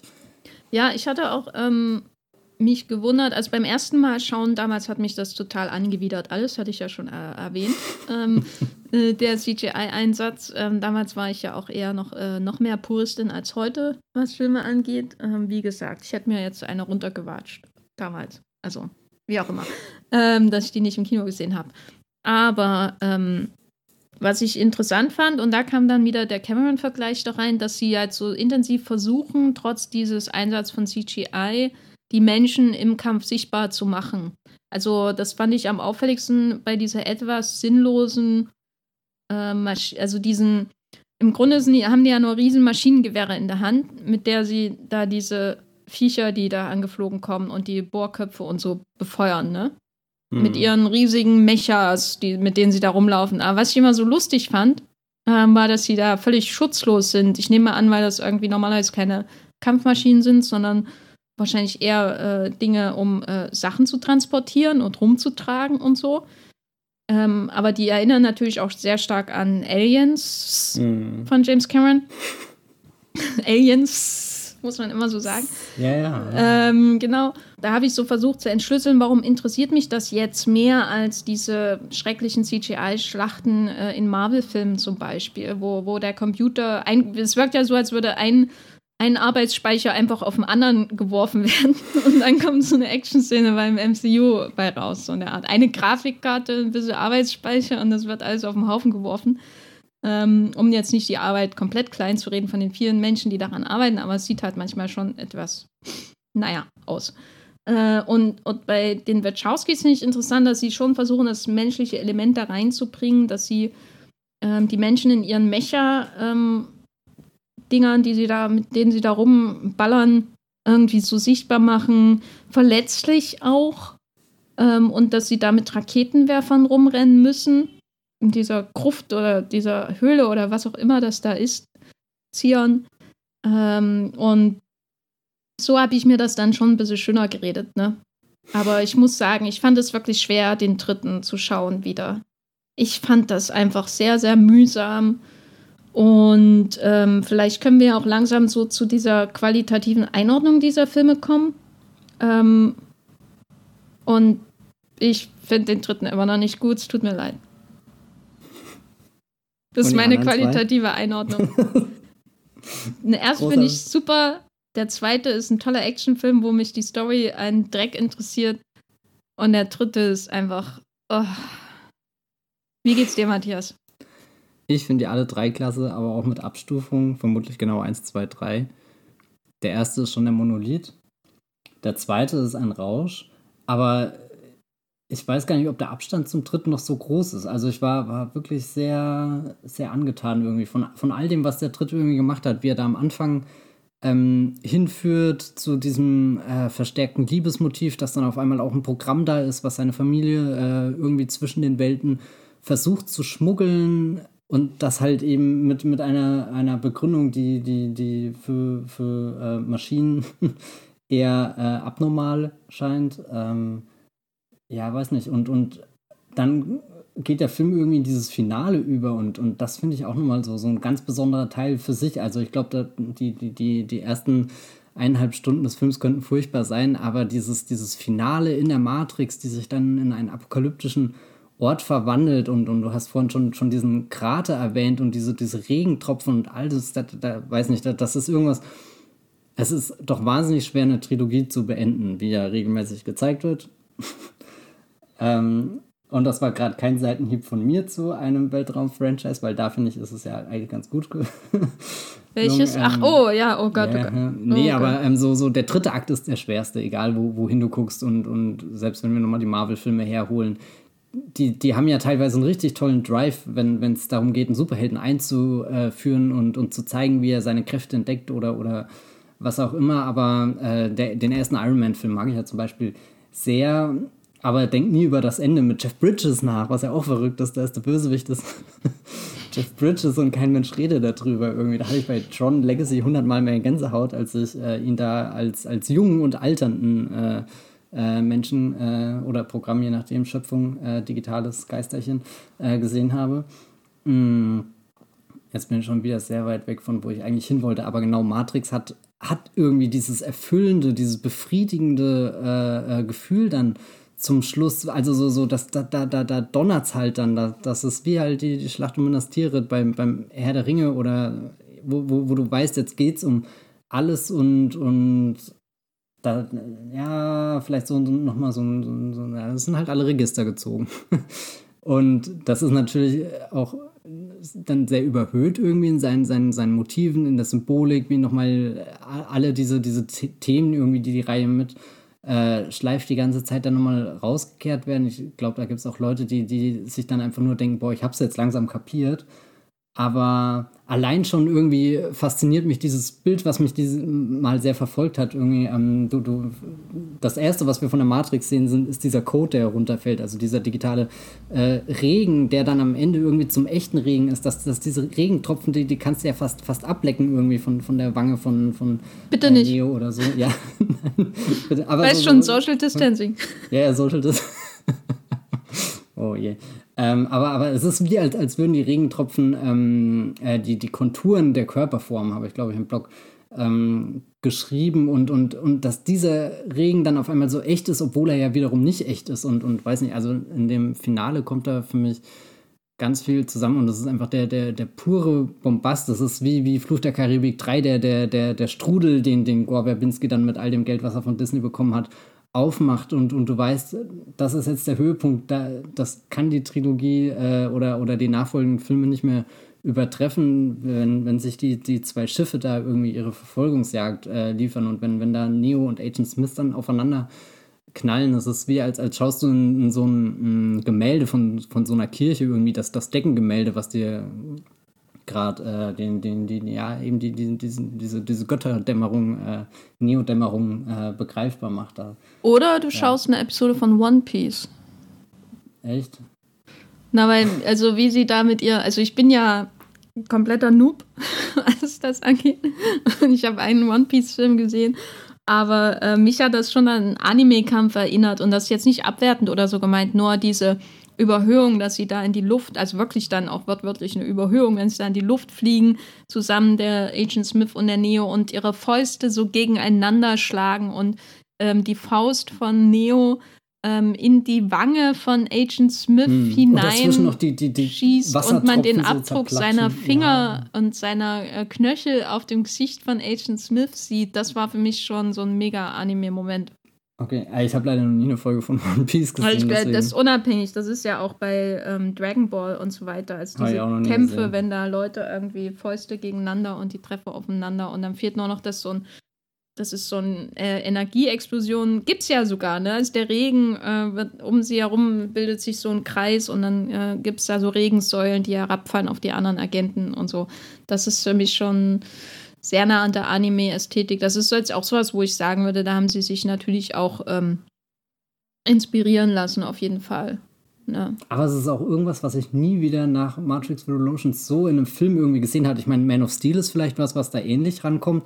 Ja, oder Shazam, fliegen die da nicht auch zwischen den ja, Häusern Ja, aber Shazam rum? ist halt einfach nur, also das ist halt eher so das, das trostlose, traurige Ding, was da am Ende rauskommt. Also bei, bei Man of Steel, da, da sehe ich schon eher diese, diese großen Gemälde, die Zack Snyder da auf die Leinwand äh, peitscht irgendwie und, und das, das, das Epochale, das Brachiale irgendwie da, da oh, weiß nicht, kannst du auch fast drin baden. Äh, naja, lieber nicht. Viel, ja, ich, ich habe jetzt Man of Steel auch schon sehr lange nicht mehr gesehen. Müsst ihr ich habe hab neulich Batman vs. Superman mit dem YouTube-Kommentar von Zack Snyder geschaut. Kann ich oh. nicht unbedingt empfehlen, aber es war interessant. Weil der Kommentar nicht gut ist?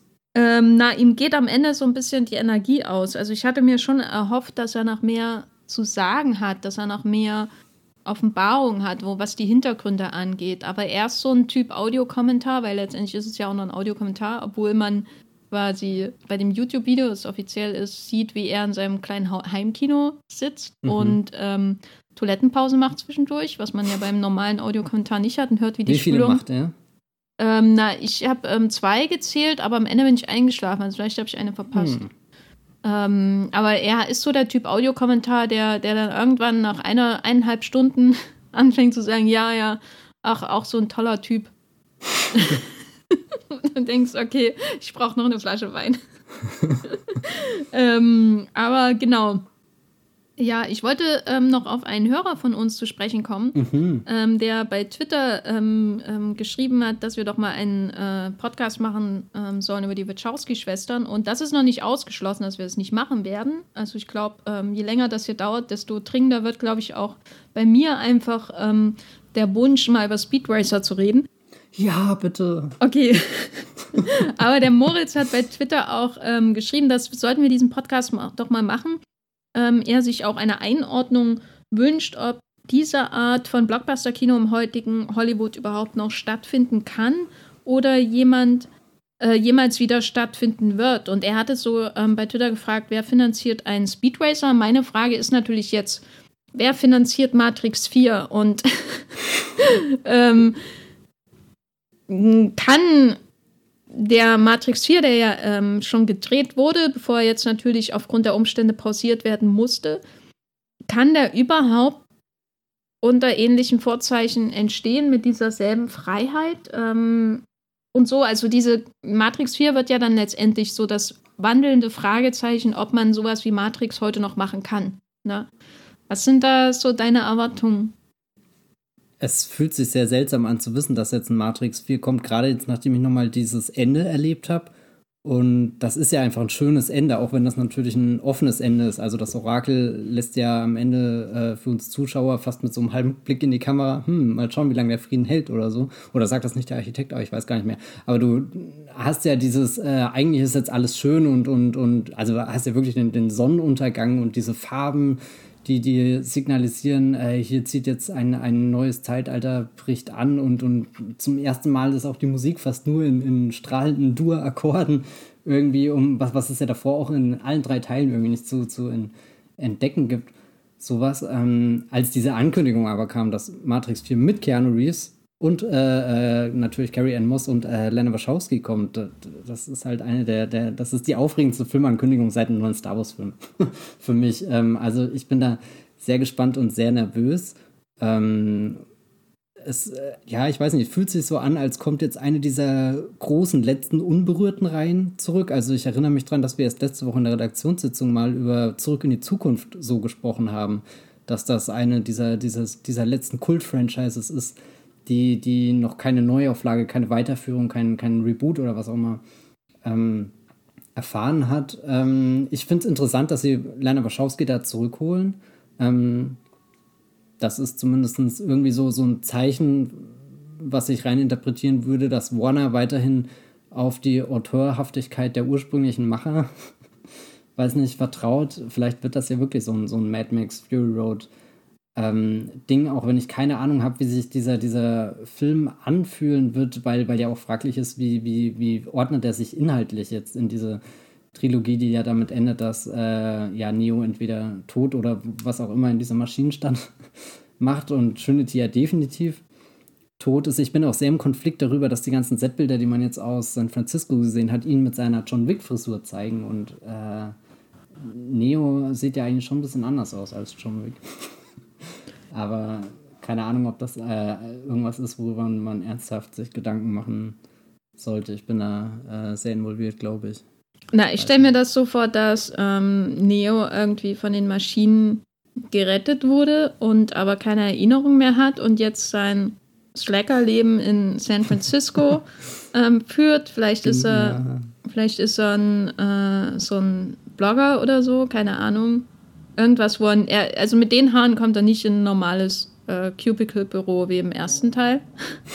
Andererseits sind jetzt ja auch andere Zeiten. Vielleicht ist er jetzt in so einem Großraum ähm, Startup-Büro, da sind solche Haare ja absolut okay.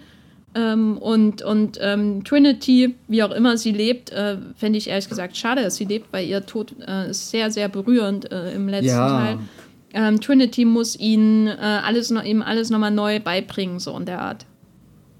Das ja, irgendwie These. so, so, so, eine, so eine. Ich meine, es gibt ja auch dieses Gerücht, dass ein junger Morpheus irgendwie vorkommt und äh, dann kannst du ja schnell die Theorie spinnen mit dieses Mal muss Neo Morpheus äh, überzeugen, dass er, äh, dass alles funktioniert, damit dann wiederum Morpheus ihn oder weiß nicht, also dass du irgendwie in so einem ewigen Loop oder was auch immer äh, reinkommst. Ich, ich habe, ich, ja, keine Ahnung, was das wird. Aber vielleicht nochmal um auf diese, diese Frage, sind solche Filme noch möglich? Also kann sich jetzt dieser neue Matrix-Film wieder so anfühlen wie die alten oder ist das jetzt eher ein Film, der nach dem Windschatten des MCU oder so äh, modelliert wird und dann, ja, keine Ahnung, hoffe ich einfach mal das Beste, dass es eher, eher wirklich so ein Fury Road-Fall wird, wo, wo nach Jahren irgendwie wieder ein, ein Großmeister durchbricht. Ist George Miller ein Großmeister? Ich habe ehrlich gesagt keine Ahnung. George Miller, äh, George Miller, also wegen Babe würde ich ihn schon als Großmeister verorten. Na gut, das habe ich noch nicht gesehen. Aber jetzt auch. Happy Feet also, ist dann wieder irgendwie ein Downer. Habe ich auch nicht gesehen. oder oh Gott, ich glaub, ich, Lorenzos Öl oder was hat Habe ich auch nicht gesehen. ähm, aber Babe und Babe, äh, Pig in the Big City, ist für mich schon Großmeister-Level. Na gut, ich bin sehr skeptisch. Aber zumindest diese, diese Bucht mit der, der Matrix, äh, mit der Fury Road da vor fünf Jahren ins Kino gebrochen ist, einfach, das, das hat ja irgendwie, das, sowas für Matrix äh, 4 wäre schon irgendwie schön, wenn, wenn, wenn er bewusst sich ist, äh, oder keine Ahnung, wenn, wenn, wenn das wieder so ein Film ist, der, der so halb aus der Zeit gefallen wirkt, aber trotzdem irgendwie den Pfad für die zukünftigen Blockbuster vorgibt. Das ist, ich weiß nicht, was ist der letzte Blockbuster, den die Wachowskis gedreht haben? Das müsste Jupiter's Sending gewesen sein, oder? Oh ja. Und der wurde ja von vielen auch eher so müde gelächelt mit, naja, das haben wir jetzt auch schon tausendmal besser gesehen. Oder so, also wo du irgendwie das Gefühl hast, da werden sie von ihrem eigenen Schatten überholt, obwohl, ich meine, hallo, Channing Tatum mit spitzen Ohren, was geht? Das die Ohren sind bei Channing Tatum super, die Haare sind das Problem. Und äh, ich als Tatum-Head komme da auch nicht in den Film wegen den Haaren. Okay. Aber ähm, ja, ich finde das jetzt auch ähm, spannend, dass ähm, die Wachowskis haben ja so einen, einen Weg von ähm, zum, so auf die Höhe, äh, was, äh, was so an Studiobudgets möglich ist, ähm, dann bis hinunter zu, okay, ich muss mir jetzt Geld bei Babelsberg suchen und der deutschen Filmförderung ähm, für Speed Racer und so. Ähm, und dann, also man kann ja an ihnen auch wirklich nachempfinden, wie das Blockbuster-Kino sich in den letzten Jahren in den USA gewandelt hat und wie die Finanzierungswege aussehen. Und äh, sie sind ja quasi kurz bevor auch Tarantino nach Berlin gekommen ist, haben sie ja da auch ihren Speed Racer gedreht. Und dann äh, ging das weiter zu Netflix mit Sense 8. Ähm, und was ich halt bei ihnen immer so etwas angsterfüllend oder, oder furchterregend für mich, also furchterregend klingt so viel, äh, äh so, so ähm, schlimm, aber was ich halt immer bei ihnen ähm, problematisch finde in ihrer Entwicklung, ist ja, dass sie selbst bei Netflix kein dauerhaftes Heil gefunden haben. Mhm. Obwohl das ja am Anfang so aussah, als ist das jetzt eine Plattform, die wie geschaffen für sie ist. Genau, also der Sense 8 wurde ja abgesetzt und ähm, ich finde das schon sehr, sehr traurig und ähm, halt wie gesagt, das erfüllt mich auch irgendwie mit Angst, wie mit solchen Autorenfilmern so, mhm. wenn sich das ganze Streaming äh, Ding etabliert, die Kriege ausgefochten werden, äh, die einen ähm, Plattformen sterben und die anderen bleiben. Ähm, wenn sich das so alles so irgendwie ähm, so normalisiert, diese ganze Situation, wer da noch einen Platz kriegt und wer nicht. Also Jason Bateman darf da halt seine ähm, dunkelblauen Ozark-Folgen ähm, drehen, die furchtbar aussehen. Aber für Sense8 äh, ist da halt kein Platz mehr, so in der Art. Regie und das ist halt für mich. Für, für Ozark hier, gell? Nicht ja, aber das sieht ja, das ist ja einfach alles nur furchtbar. Und äh, heute habe ich gelesen, in einem Reddit-Thread wohlgemerkt, also weiß ich nicht, wie der Wahrheitsgehalt ist, ähm, dass das, ähm, die, der Unterschied zwischen HBO und Netflix Color Grading darin liegt, also warum sieht HBO immer besser aus, egal ob das jetzt die Outsider ist oder Plot Against America oder was weiß ich, als alles, was bei Netflix an Serien läuft, um mal komplett vom Thema abzuweichen. Jason Bateman ist übrigens sowohl bei The Outsider als auch bei. ja, ja, aber nur eine von den beiden Serien sieht, sieht nach was aus. So. Äh, und der Unterschied ist, dass HBO angeblich in-house äh, Color Grader hat, ähm, während Netflix, die Produktionsfirmen, die für Netflix produzieren, ähm, quasi jedes Mal neu Color Grader engagieren müssen und die sind übelst teuer. Und deswegen sieht das am Ende so aus, wie es aussieht. Sowohl in sowas wie Sex Education als auch in sowas wie Ozark und so, wo man auch immer, und das ist halt bei vielen Streaming-Produktionen so, auch The Boys und so, wo man sich einfach nur wundert, ähm, habt ihr da Habt ihr keine Augen? naja. Anyway.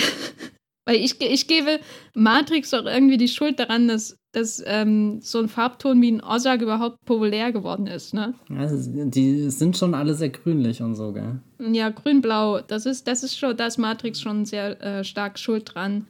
Äh, Matrix und Fight Club waren da, glaube ich, ähm, auf eine sehr schwerwiegende Art prägend. Genau, aber was ich eigentlich sagen wollte, ich finde das, äh, ich, mir macht es das Angst, dass ähm, Leute wie die Wachowskis oder eben jetzt, ähm, jetzt macht ja quasi eigentlich nur noch Lena Wachowski mhm. äh, Matrix 4, dass sie jetzt wieder von dieser angeblich so ähm, utopischen äh, der Umarmung äh, von Ted Surrenders äh, und äh, Retastings, dass sie da äh, wieder rausgeschmissen wurden und jetzt wieder zu Warner müssen. Also es ist natürlich auch gut irgendwie für das Studiosystem, dass da immer noch Leute sind, die sagen, ja, denen gebe ich Geld. Aber andererseits ist es ja auch sehr ähm, deprimierend für das neue Studio, das Fox ersetzt, nämlich Netflix. Also Fox, äh, Netflix ist ja quasi der Ersatz in der amerikanischen Studiolandschaft für 20th Century Fox, die ja jetzt Disney gehören. Und äh, die haben für sowas keinen Platz mehr, obwohl die ja ihr Geld rausschmeißen aus dem Fenster, wie es nur geht, ne? Also irgendwie ein bisschen deprimierend und traurig. Ich bin auch immer super gespalten, was diese ganze Sense8-Sache bei Netflix anfängt, weil halt Netflix vor, weiß nicht, fünf Jahren halt noch dieser Ort war, wo halt diesen Nischen, wo dieses Nischendenken irgendwie noch toll sich angefühlt hat. Ich meine, die hatten ja tausend verschiedene kreative Köpfe und dann halt jetzt dieser, dieser äh, Shift in den letzten ein, zwei Jahren hin zu, naja gut, wir brauchen halt jetzt nur noch die Blockbuster. Ähm, ich meine, klar existieren da immer noch kleine Pro, äh, Prestige-Sachen wie, wie kleine Prestige-Sachen wie der Irishman. ähm, aber ihr seht die Idee äh, irgendwie so, so sowas wie äh, ich kann mich daran erinnern, dass ich damals äh, einen leidenschaftlichen Text fürs Peak TV geschrieben habe und darin eigentlich argumentiert habe, dass das das Beste ist, was so prinzipiell passieren kann, weil, weil halt die Nische jetzt immer, äh, weil, weil Nischen möglich sind, weil, weil das Publikum Zugang findet und so weiter. Und das, deswegen, äh, aber das letzten Endes halt auch nur so eine Bubble war und, und im Endeffekt war, war Peak TV nur so ein Sieb oder sowas. Und, und dann hat sich halt gezeigt, dass äh, die, die äh, sowas wie Sense 8 halt nicht durch den Sieb durchfällt, sondern halt dein bequemes bla. Mir ja. fällt jetzt nichts ein, was ich nennen will. Ähm, keine Ahnung. Ich, ich finde äh, irgendwie interessant, weil ich meine, angenommen, Matrix 4 wird ein Knaller, wäre das ja vielleicht auch ein unerwarteter Boost für die Karriere der Wachowskis, also im Sinne von, was sie für Finanzierungsmöglichkeiten erhalten. Ich hatte aber auch das Gefühl, dass sie sich irgendwie so nach Sense8 nach und nach zurückgezogen haben irgendwie. Also es fühlte sich so an, als wäre das, das das dann doch überraschend leise Ende einer Karriere, die dann, die einst halt mit so einem Monolith wie, wie Matrix und davor halt Bound ähm, angefangen hat. Und, und ich, ich glaube, da, wenn, wenn man sich mal genau diese Filmografie der beiden anschaut, ähm, wird man da auf viele erschreckende Dinge im Hollywood-System auch irgendwie zu sehen kommen. Also so, warum, warum gibt es so viele Regisseure, die sich hochscheitern, wie man das ja so schön sagt, und die, die halt wirklich da, da einen interessanten Film nach dem anderen irgendwie abliefern. Gut, finanziell sind ja auch nicht alle erfolgreich gewesen, aber wa warum, warum kämpfen die da so, so sehr und, und, und wobei vielleicht kommt ja aus dem Kampf auch was super Kreatives raus, wie dann eben Cloud Atlas, der ja von tausend verschiedenen Dingen äh, finanziert und, und inszeniert wird.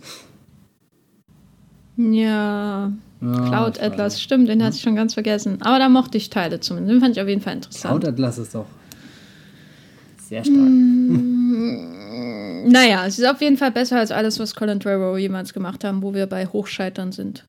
Äh, Colin Trevorrow, möchte ich anmerken, hat äh, äh Jurassic äh, World gemacht. Ja, aber. Ja, genau. Was gibt es da noch zu sagen? er macht auch Jurassic World 3. Es ist halt Dominion. auch schwer, einen Film zu machen, der zu 85% aus Dinos besteht und dass der komplett durchfällt. Ne? Also, zumindest für mich, für meine Sichtweise. Wenn die Wachowskis einen Dinosaurierfilm machen würden, dann würde ich denen einfach 10 von 10 geben, ohne ihn zu sehen. So. Aber ist, ist ein Matrix-Film nicht potenziell der Dino-Film, den die Wachowskis machen können? Also was kann alles schieflaufen jetzt? Ich fände es cool, wenn äh, Neo einfach in, äh, eine Tür aufmacht, eine Backdoor und dann ist er in Jurassic äh, World Evolution oder wie eins dieser Spieler heißt. Mhm. Und dann verbringt er seine Freizeit in der Matrix nur noch mit äh, Dinosaurier aufziehen und füttern und äh, den Park pflegen und so. Das wäre auch der Giffel. Ja. Der Arno, der, der so, so einen kleinen, kleinen Triceratops seine, seine Handchen reicht und dann, dann ist das da draußen. Ja. Mhm. Gut. Also, äh, Matrix 4 soll angeblich am. Ähm, 20.05.2021 in den deutschen Kinos. Ganz wichtiger Tag, 20.05. generell. Ja. Äh, mhm. Aber ähm, angeblich ja auch, ähm, äh, also aktuell äh, selber Tag wie John Wick 4, ne? Genau, also in den USA startet der 21. Mai und das ist dann der gleiche Start wie John Wick 4, der glaube ich in Deutschland noch gar keinen Start hat, aber aufgrund der Drehverzögerung oder Pause, wie man das auch immer gerade nennen möchte, ist halt fraglich, ob der Termin bestehen bleibt. Plus, ich glaube nicht, dass zwei Keanu Reeves-Filme an einem Tag starten. Das ist halt irgendwie, also die halt beide auch potenziell das gleiche Publikum irgendwie äh, adressieren. Ja, vor allem ist ja Chad Stahelski das Stunt-Double von Keanu Reeves in Matrix und der Regisseur von John Wick 4. Und das ist einfach so ein Galaxy Brain Starttermin gerade. Ja, also eigentlich äh, finde ich schon, schon irgendwie, ich meine, John Wick war zuerst da mit dem Starttermin. Wie, wie fühlen die sich bei Lionsgate jetzt, wo sie sehen, dass da Warner einfach hinstapft und, ach ja, wir, wir machen einfach mal einen vierten Matrix-Film. Ich würde hm? sagen, irgendjemand muss Bill und Ted äh, 3 noch zu dem Termin schieben und dann ist einfach Keanu Gettern. Naja, das, das ist der Plot von Bill und Ted 3, dass sie eine Zeitreise machen, um den Filmstart so zu schieben, dass er dann auch auf den von Matrix 4 und John Wick 4 Gut. Fällt. Was glaubst du, ist der Titel von Matrix 4? Ähm, da hatten wir ja schon mal drüber gesprochen. Ich würde sagen Rebirth oder sowas in der Art. Okay, ja, also auch ein R. Mhm. Und was, was sagst du? Äh, oh Gott, ich weiß es gar nicht. Ich hatte auch mal irgendwo ein paar Dinge hingeschrieben, aber da fällt mir jetzt auf die Schnelle nichts mehr ein. Salvation? Salvation? Nee, um Gottes Willen. Salvation Genesis? Ist schon, schon Hey, Genesis meinst du? Genesis? Genesis? Matrix Genesis. Dark Fate klingt doch auch gut. Oh Gott. Ey, in einer anderen Timeline hätten wir den Film wahrscheinlich 2011 gesehen. Matrix Judgment Day. Judgment Day. Na, schon wieder so viel Cameron hier, nee. Ja. Gut, ähm, ich würde sagen, ich habe jetzt vor allem auch Lust, ähm, nicht nur einen Wachowski-Podcast zu machen, sondern ich würde gerne mal einen Keanu Reeves-Podcast machen. Weil oh ja. allein, warum zum Teufel kommt jetzt Bill und Ted und was soll das alles und was bedeutet John Wick für seine Karriere? Ich habe noch nie Bill und Ted gesehen. Kann man gucken, ist, ist lustig. Kann man gucken? Ja. Na gut. Ich würde mich fast beim Kerno-Podcast auch sehr darauf freuen, den Dracula-Film nochmal zu schauen. Na, den kann man immer gucken. Also gerade jetzt, wo man so sozial isoliert ist, finde ich es gut, ähm, so einen Film zu schauen, der einfach so äh, fundamental aufgegeilt ist wie den Dracula-Film von Francis Ford Coppola, der ist super. Ja. Also erst den und dann Out of Sight und dann hat man Herzstillstand, glaube ich. Na, und dann die Kussszene zwischen Monica Bellucci und Keanu Reeves. Äh, Monika, die komplett verschwendet wurde. Naja. Aber vielleicht kehrt sie ja auch zurück, das weiß man ja nicht. Das wäre schön, ja. Und dann äh, Vince, äh, Vincent Cassel als, als äh, Merowingers Bruder. Gut. Oh, er spielt ja ähm, gerade in Westworld, nicht geil. Ja? Ach, ja, stimmt, er ist in der dritten stimmt. Staffel und spielt er den, ich weiß nicht, ob es der Bösewicht ist, aber. Spielt er einen Franzosen? Äh, ich, ich bin noch nicht bei der, also in Deutschland wurde erst eine Folge bisher ausgestrahlt. Äh, ich glaube, er kommt erst in der zweiten Folge vor. Gut, damit haben wir unseren Podcast zu Matrix, glaube ich, abgeschlossen. Ihr könnt die Filme ähm, aktuell auf Blu-ray sehen. Sicherlich, nehme ich mal an. Ähm, und, äh, ich habe das getestet, ja. und die sind außerdem bei Sky, falls ihr jetzt Lust habt, sie nachzuholen.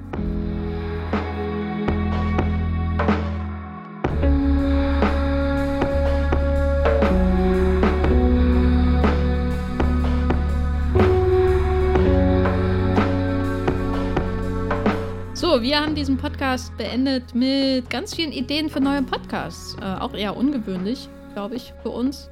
Ich finde das super.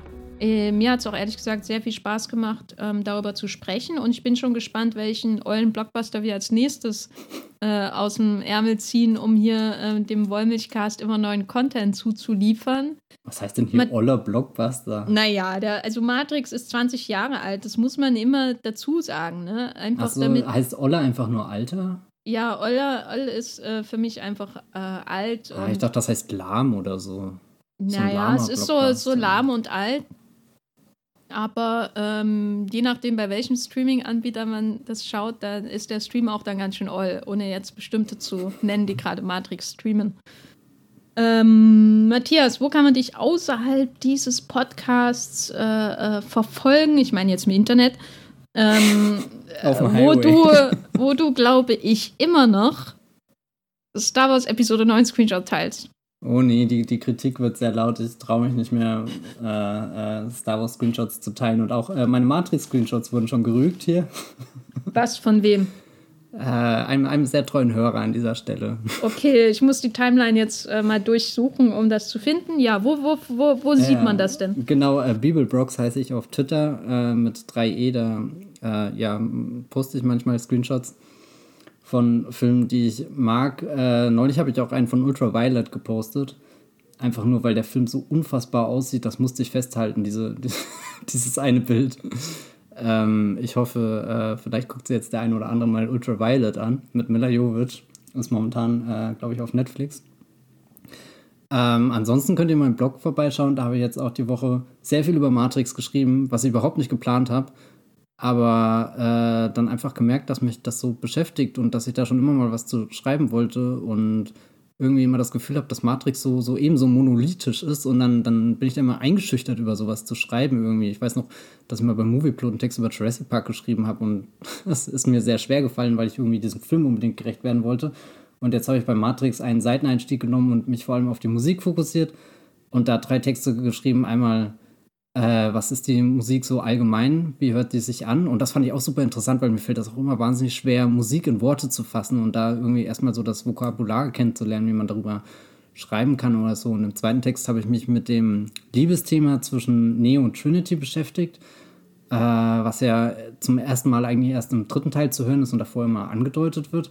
Und den äh, anderen Text habe ich über das Neo-Dämmerungsstück geschrieben, was dann am Ende bei dem finalen Kampf zwischen Neo und Agent Smith äh, kommt. Genau, das könnt ihr vielleicht durchlesen, wenn ihr Lust habt.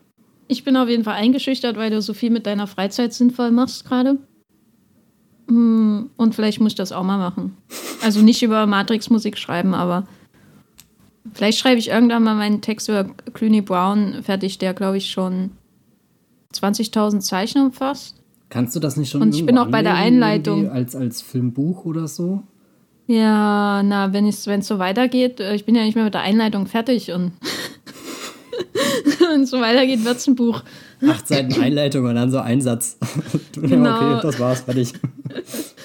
ähm, genau, ansonsten findet ihr mich auch ähm, bei Twitter als Gafferlein, wo, wenn das so weitergeht, ich wahrscheinlich anfange, nur noch ähm, Charles Boyer-Screenshots zu teilen. Äh, weil ich habe jetzt meine Screenshot-Sammlung neu geordnet und habe gesehen, wie viele ich da habe aus den Filmen, die natürlich alle nur für ähm, filmanalytische Zwecke gemacht wurden und nicht zur persönlichen Berauschung. Aber vielleicht mache ich das dann einmal bei Twitter, weil sonst geht mir einfach langsam der Content aus, weil es passiert ja auch nichts mehr in der Filmwelt so richtig. Außer neue Disney-Termine und ach nee, nee. Aber West Side Story ist geblieben, Leute. Weihnachten ist, Weihnachten ist safe. hm. Genau, und dann bin ich natürlich auch bei Moviepilot als die Geffer und habe den Blog geffer.de.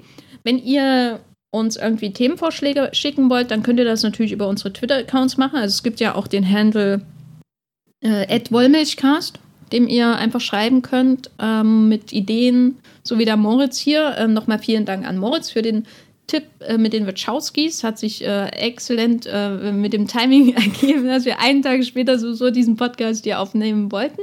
Ähm, Finde ich super. Ihr könnt das uns Ungleichgewicht, auch was jetzt aber zum Vorschein kommt zwischen äh, dem Nicole Kidman Podcast, der immer noch nicht aufgenommen ist, ist aber schon. Na, die Nicole hat aber auch äh, so ein Öffre, das musst du halt erstmal angehen. Ne? Ich finde das manchmal halt ein bisschen einschüchtern. Ja, vor allem fängst du immer mit Paddington an und dann schaust du halt weiter Paddington. Und genau. Aber wir, wir planen das natürlich trotzdem weiter. Gerade jetzt hat man ja auch eh nichts mehr so richtig zu schauen. Warum nicht ähm, Nicole Kidman-Filme schauen? Ne? Ähm, wir haben auch vorhin gesehen, dass ähm, Ice White Shut im selben Jahr oder wenige Monate, in wenigen Monaten Abstand zu Matrix kam in, im Kino in Deutschland. Und wenn das keine Inspiration ist, dann weiß ich auch nicht. Hm. Äh, oder wir machen Mumiecast, weil der kam, glaube ich, zwei Wochen vor Matrix ins Kino. Spielt da auch Nicole Kidman mit? Nee, aber ähm, quasi ähm, ein, ein gutes äh, Äquivalent, äh, nämlich Rachel Weisz. Oh, die ja auch demnächst bei Black Widow, wenn er mal ins Kino kommt, dabei ist. Wenn er mal ins Kino kommt, genau.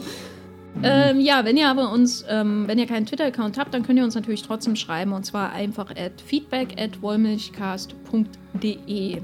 Das ist unsere E-Mail-Adresse. Und ja, wir bedanken uns ganz doll, dass ihr hier zuhört. Äh, wir hoffen, dass es euch daheim gut geht, dass ihr was zum Schauen und Hören habt und wünschen euch eine schöne Zeit. Bis zum nächsten Mal. Tschüss. Ciao.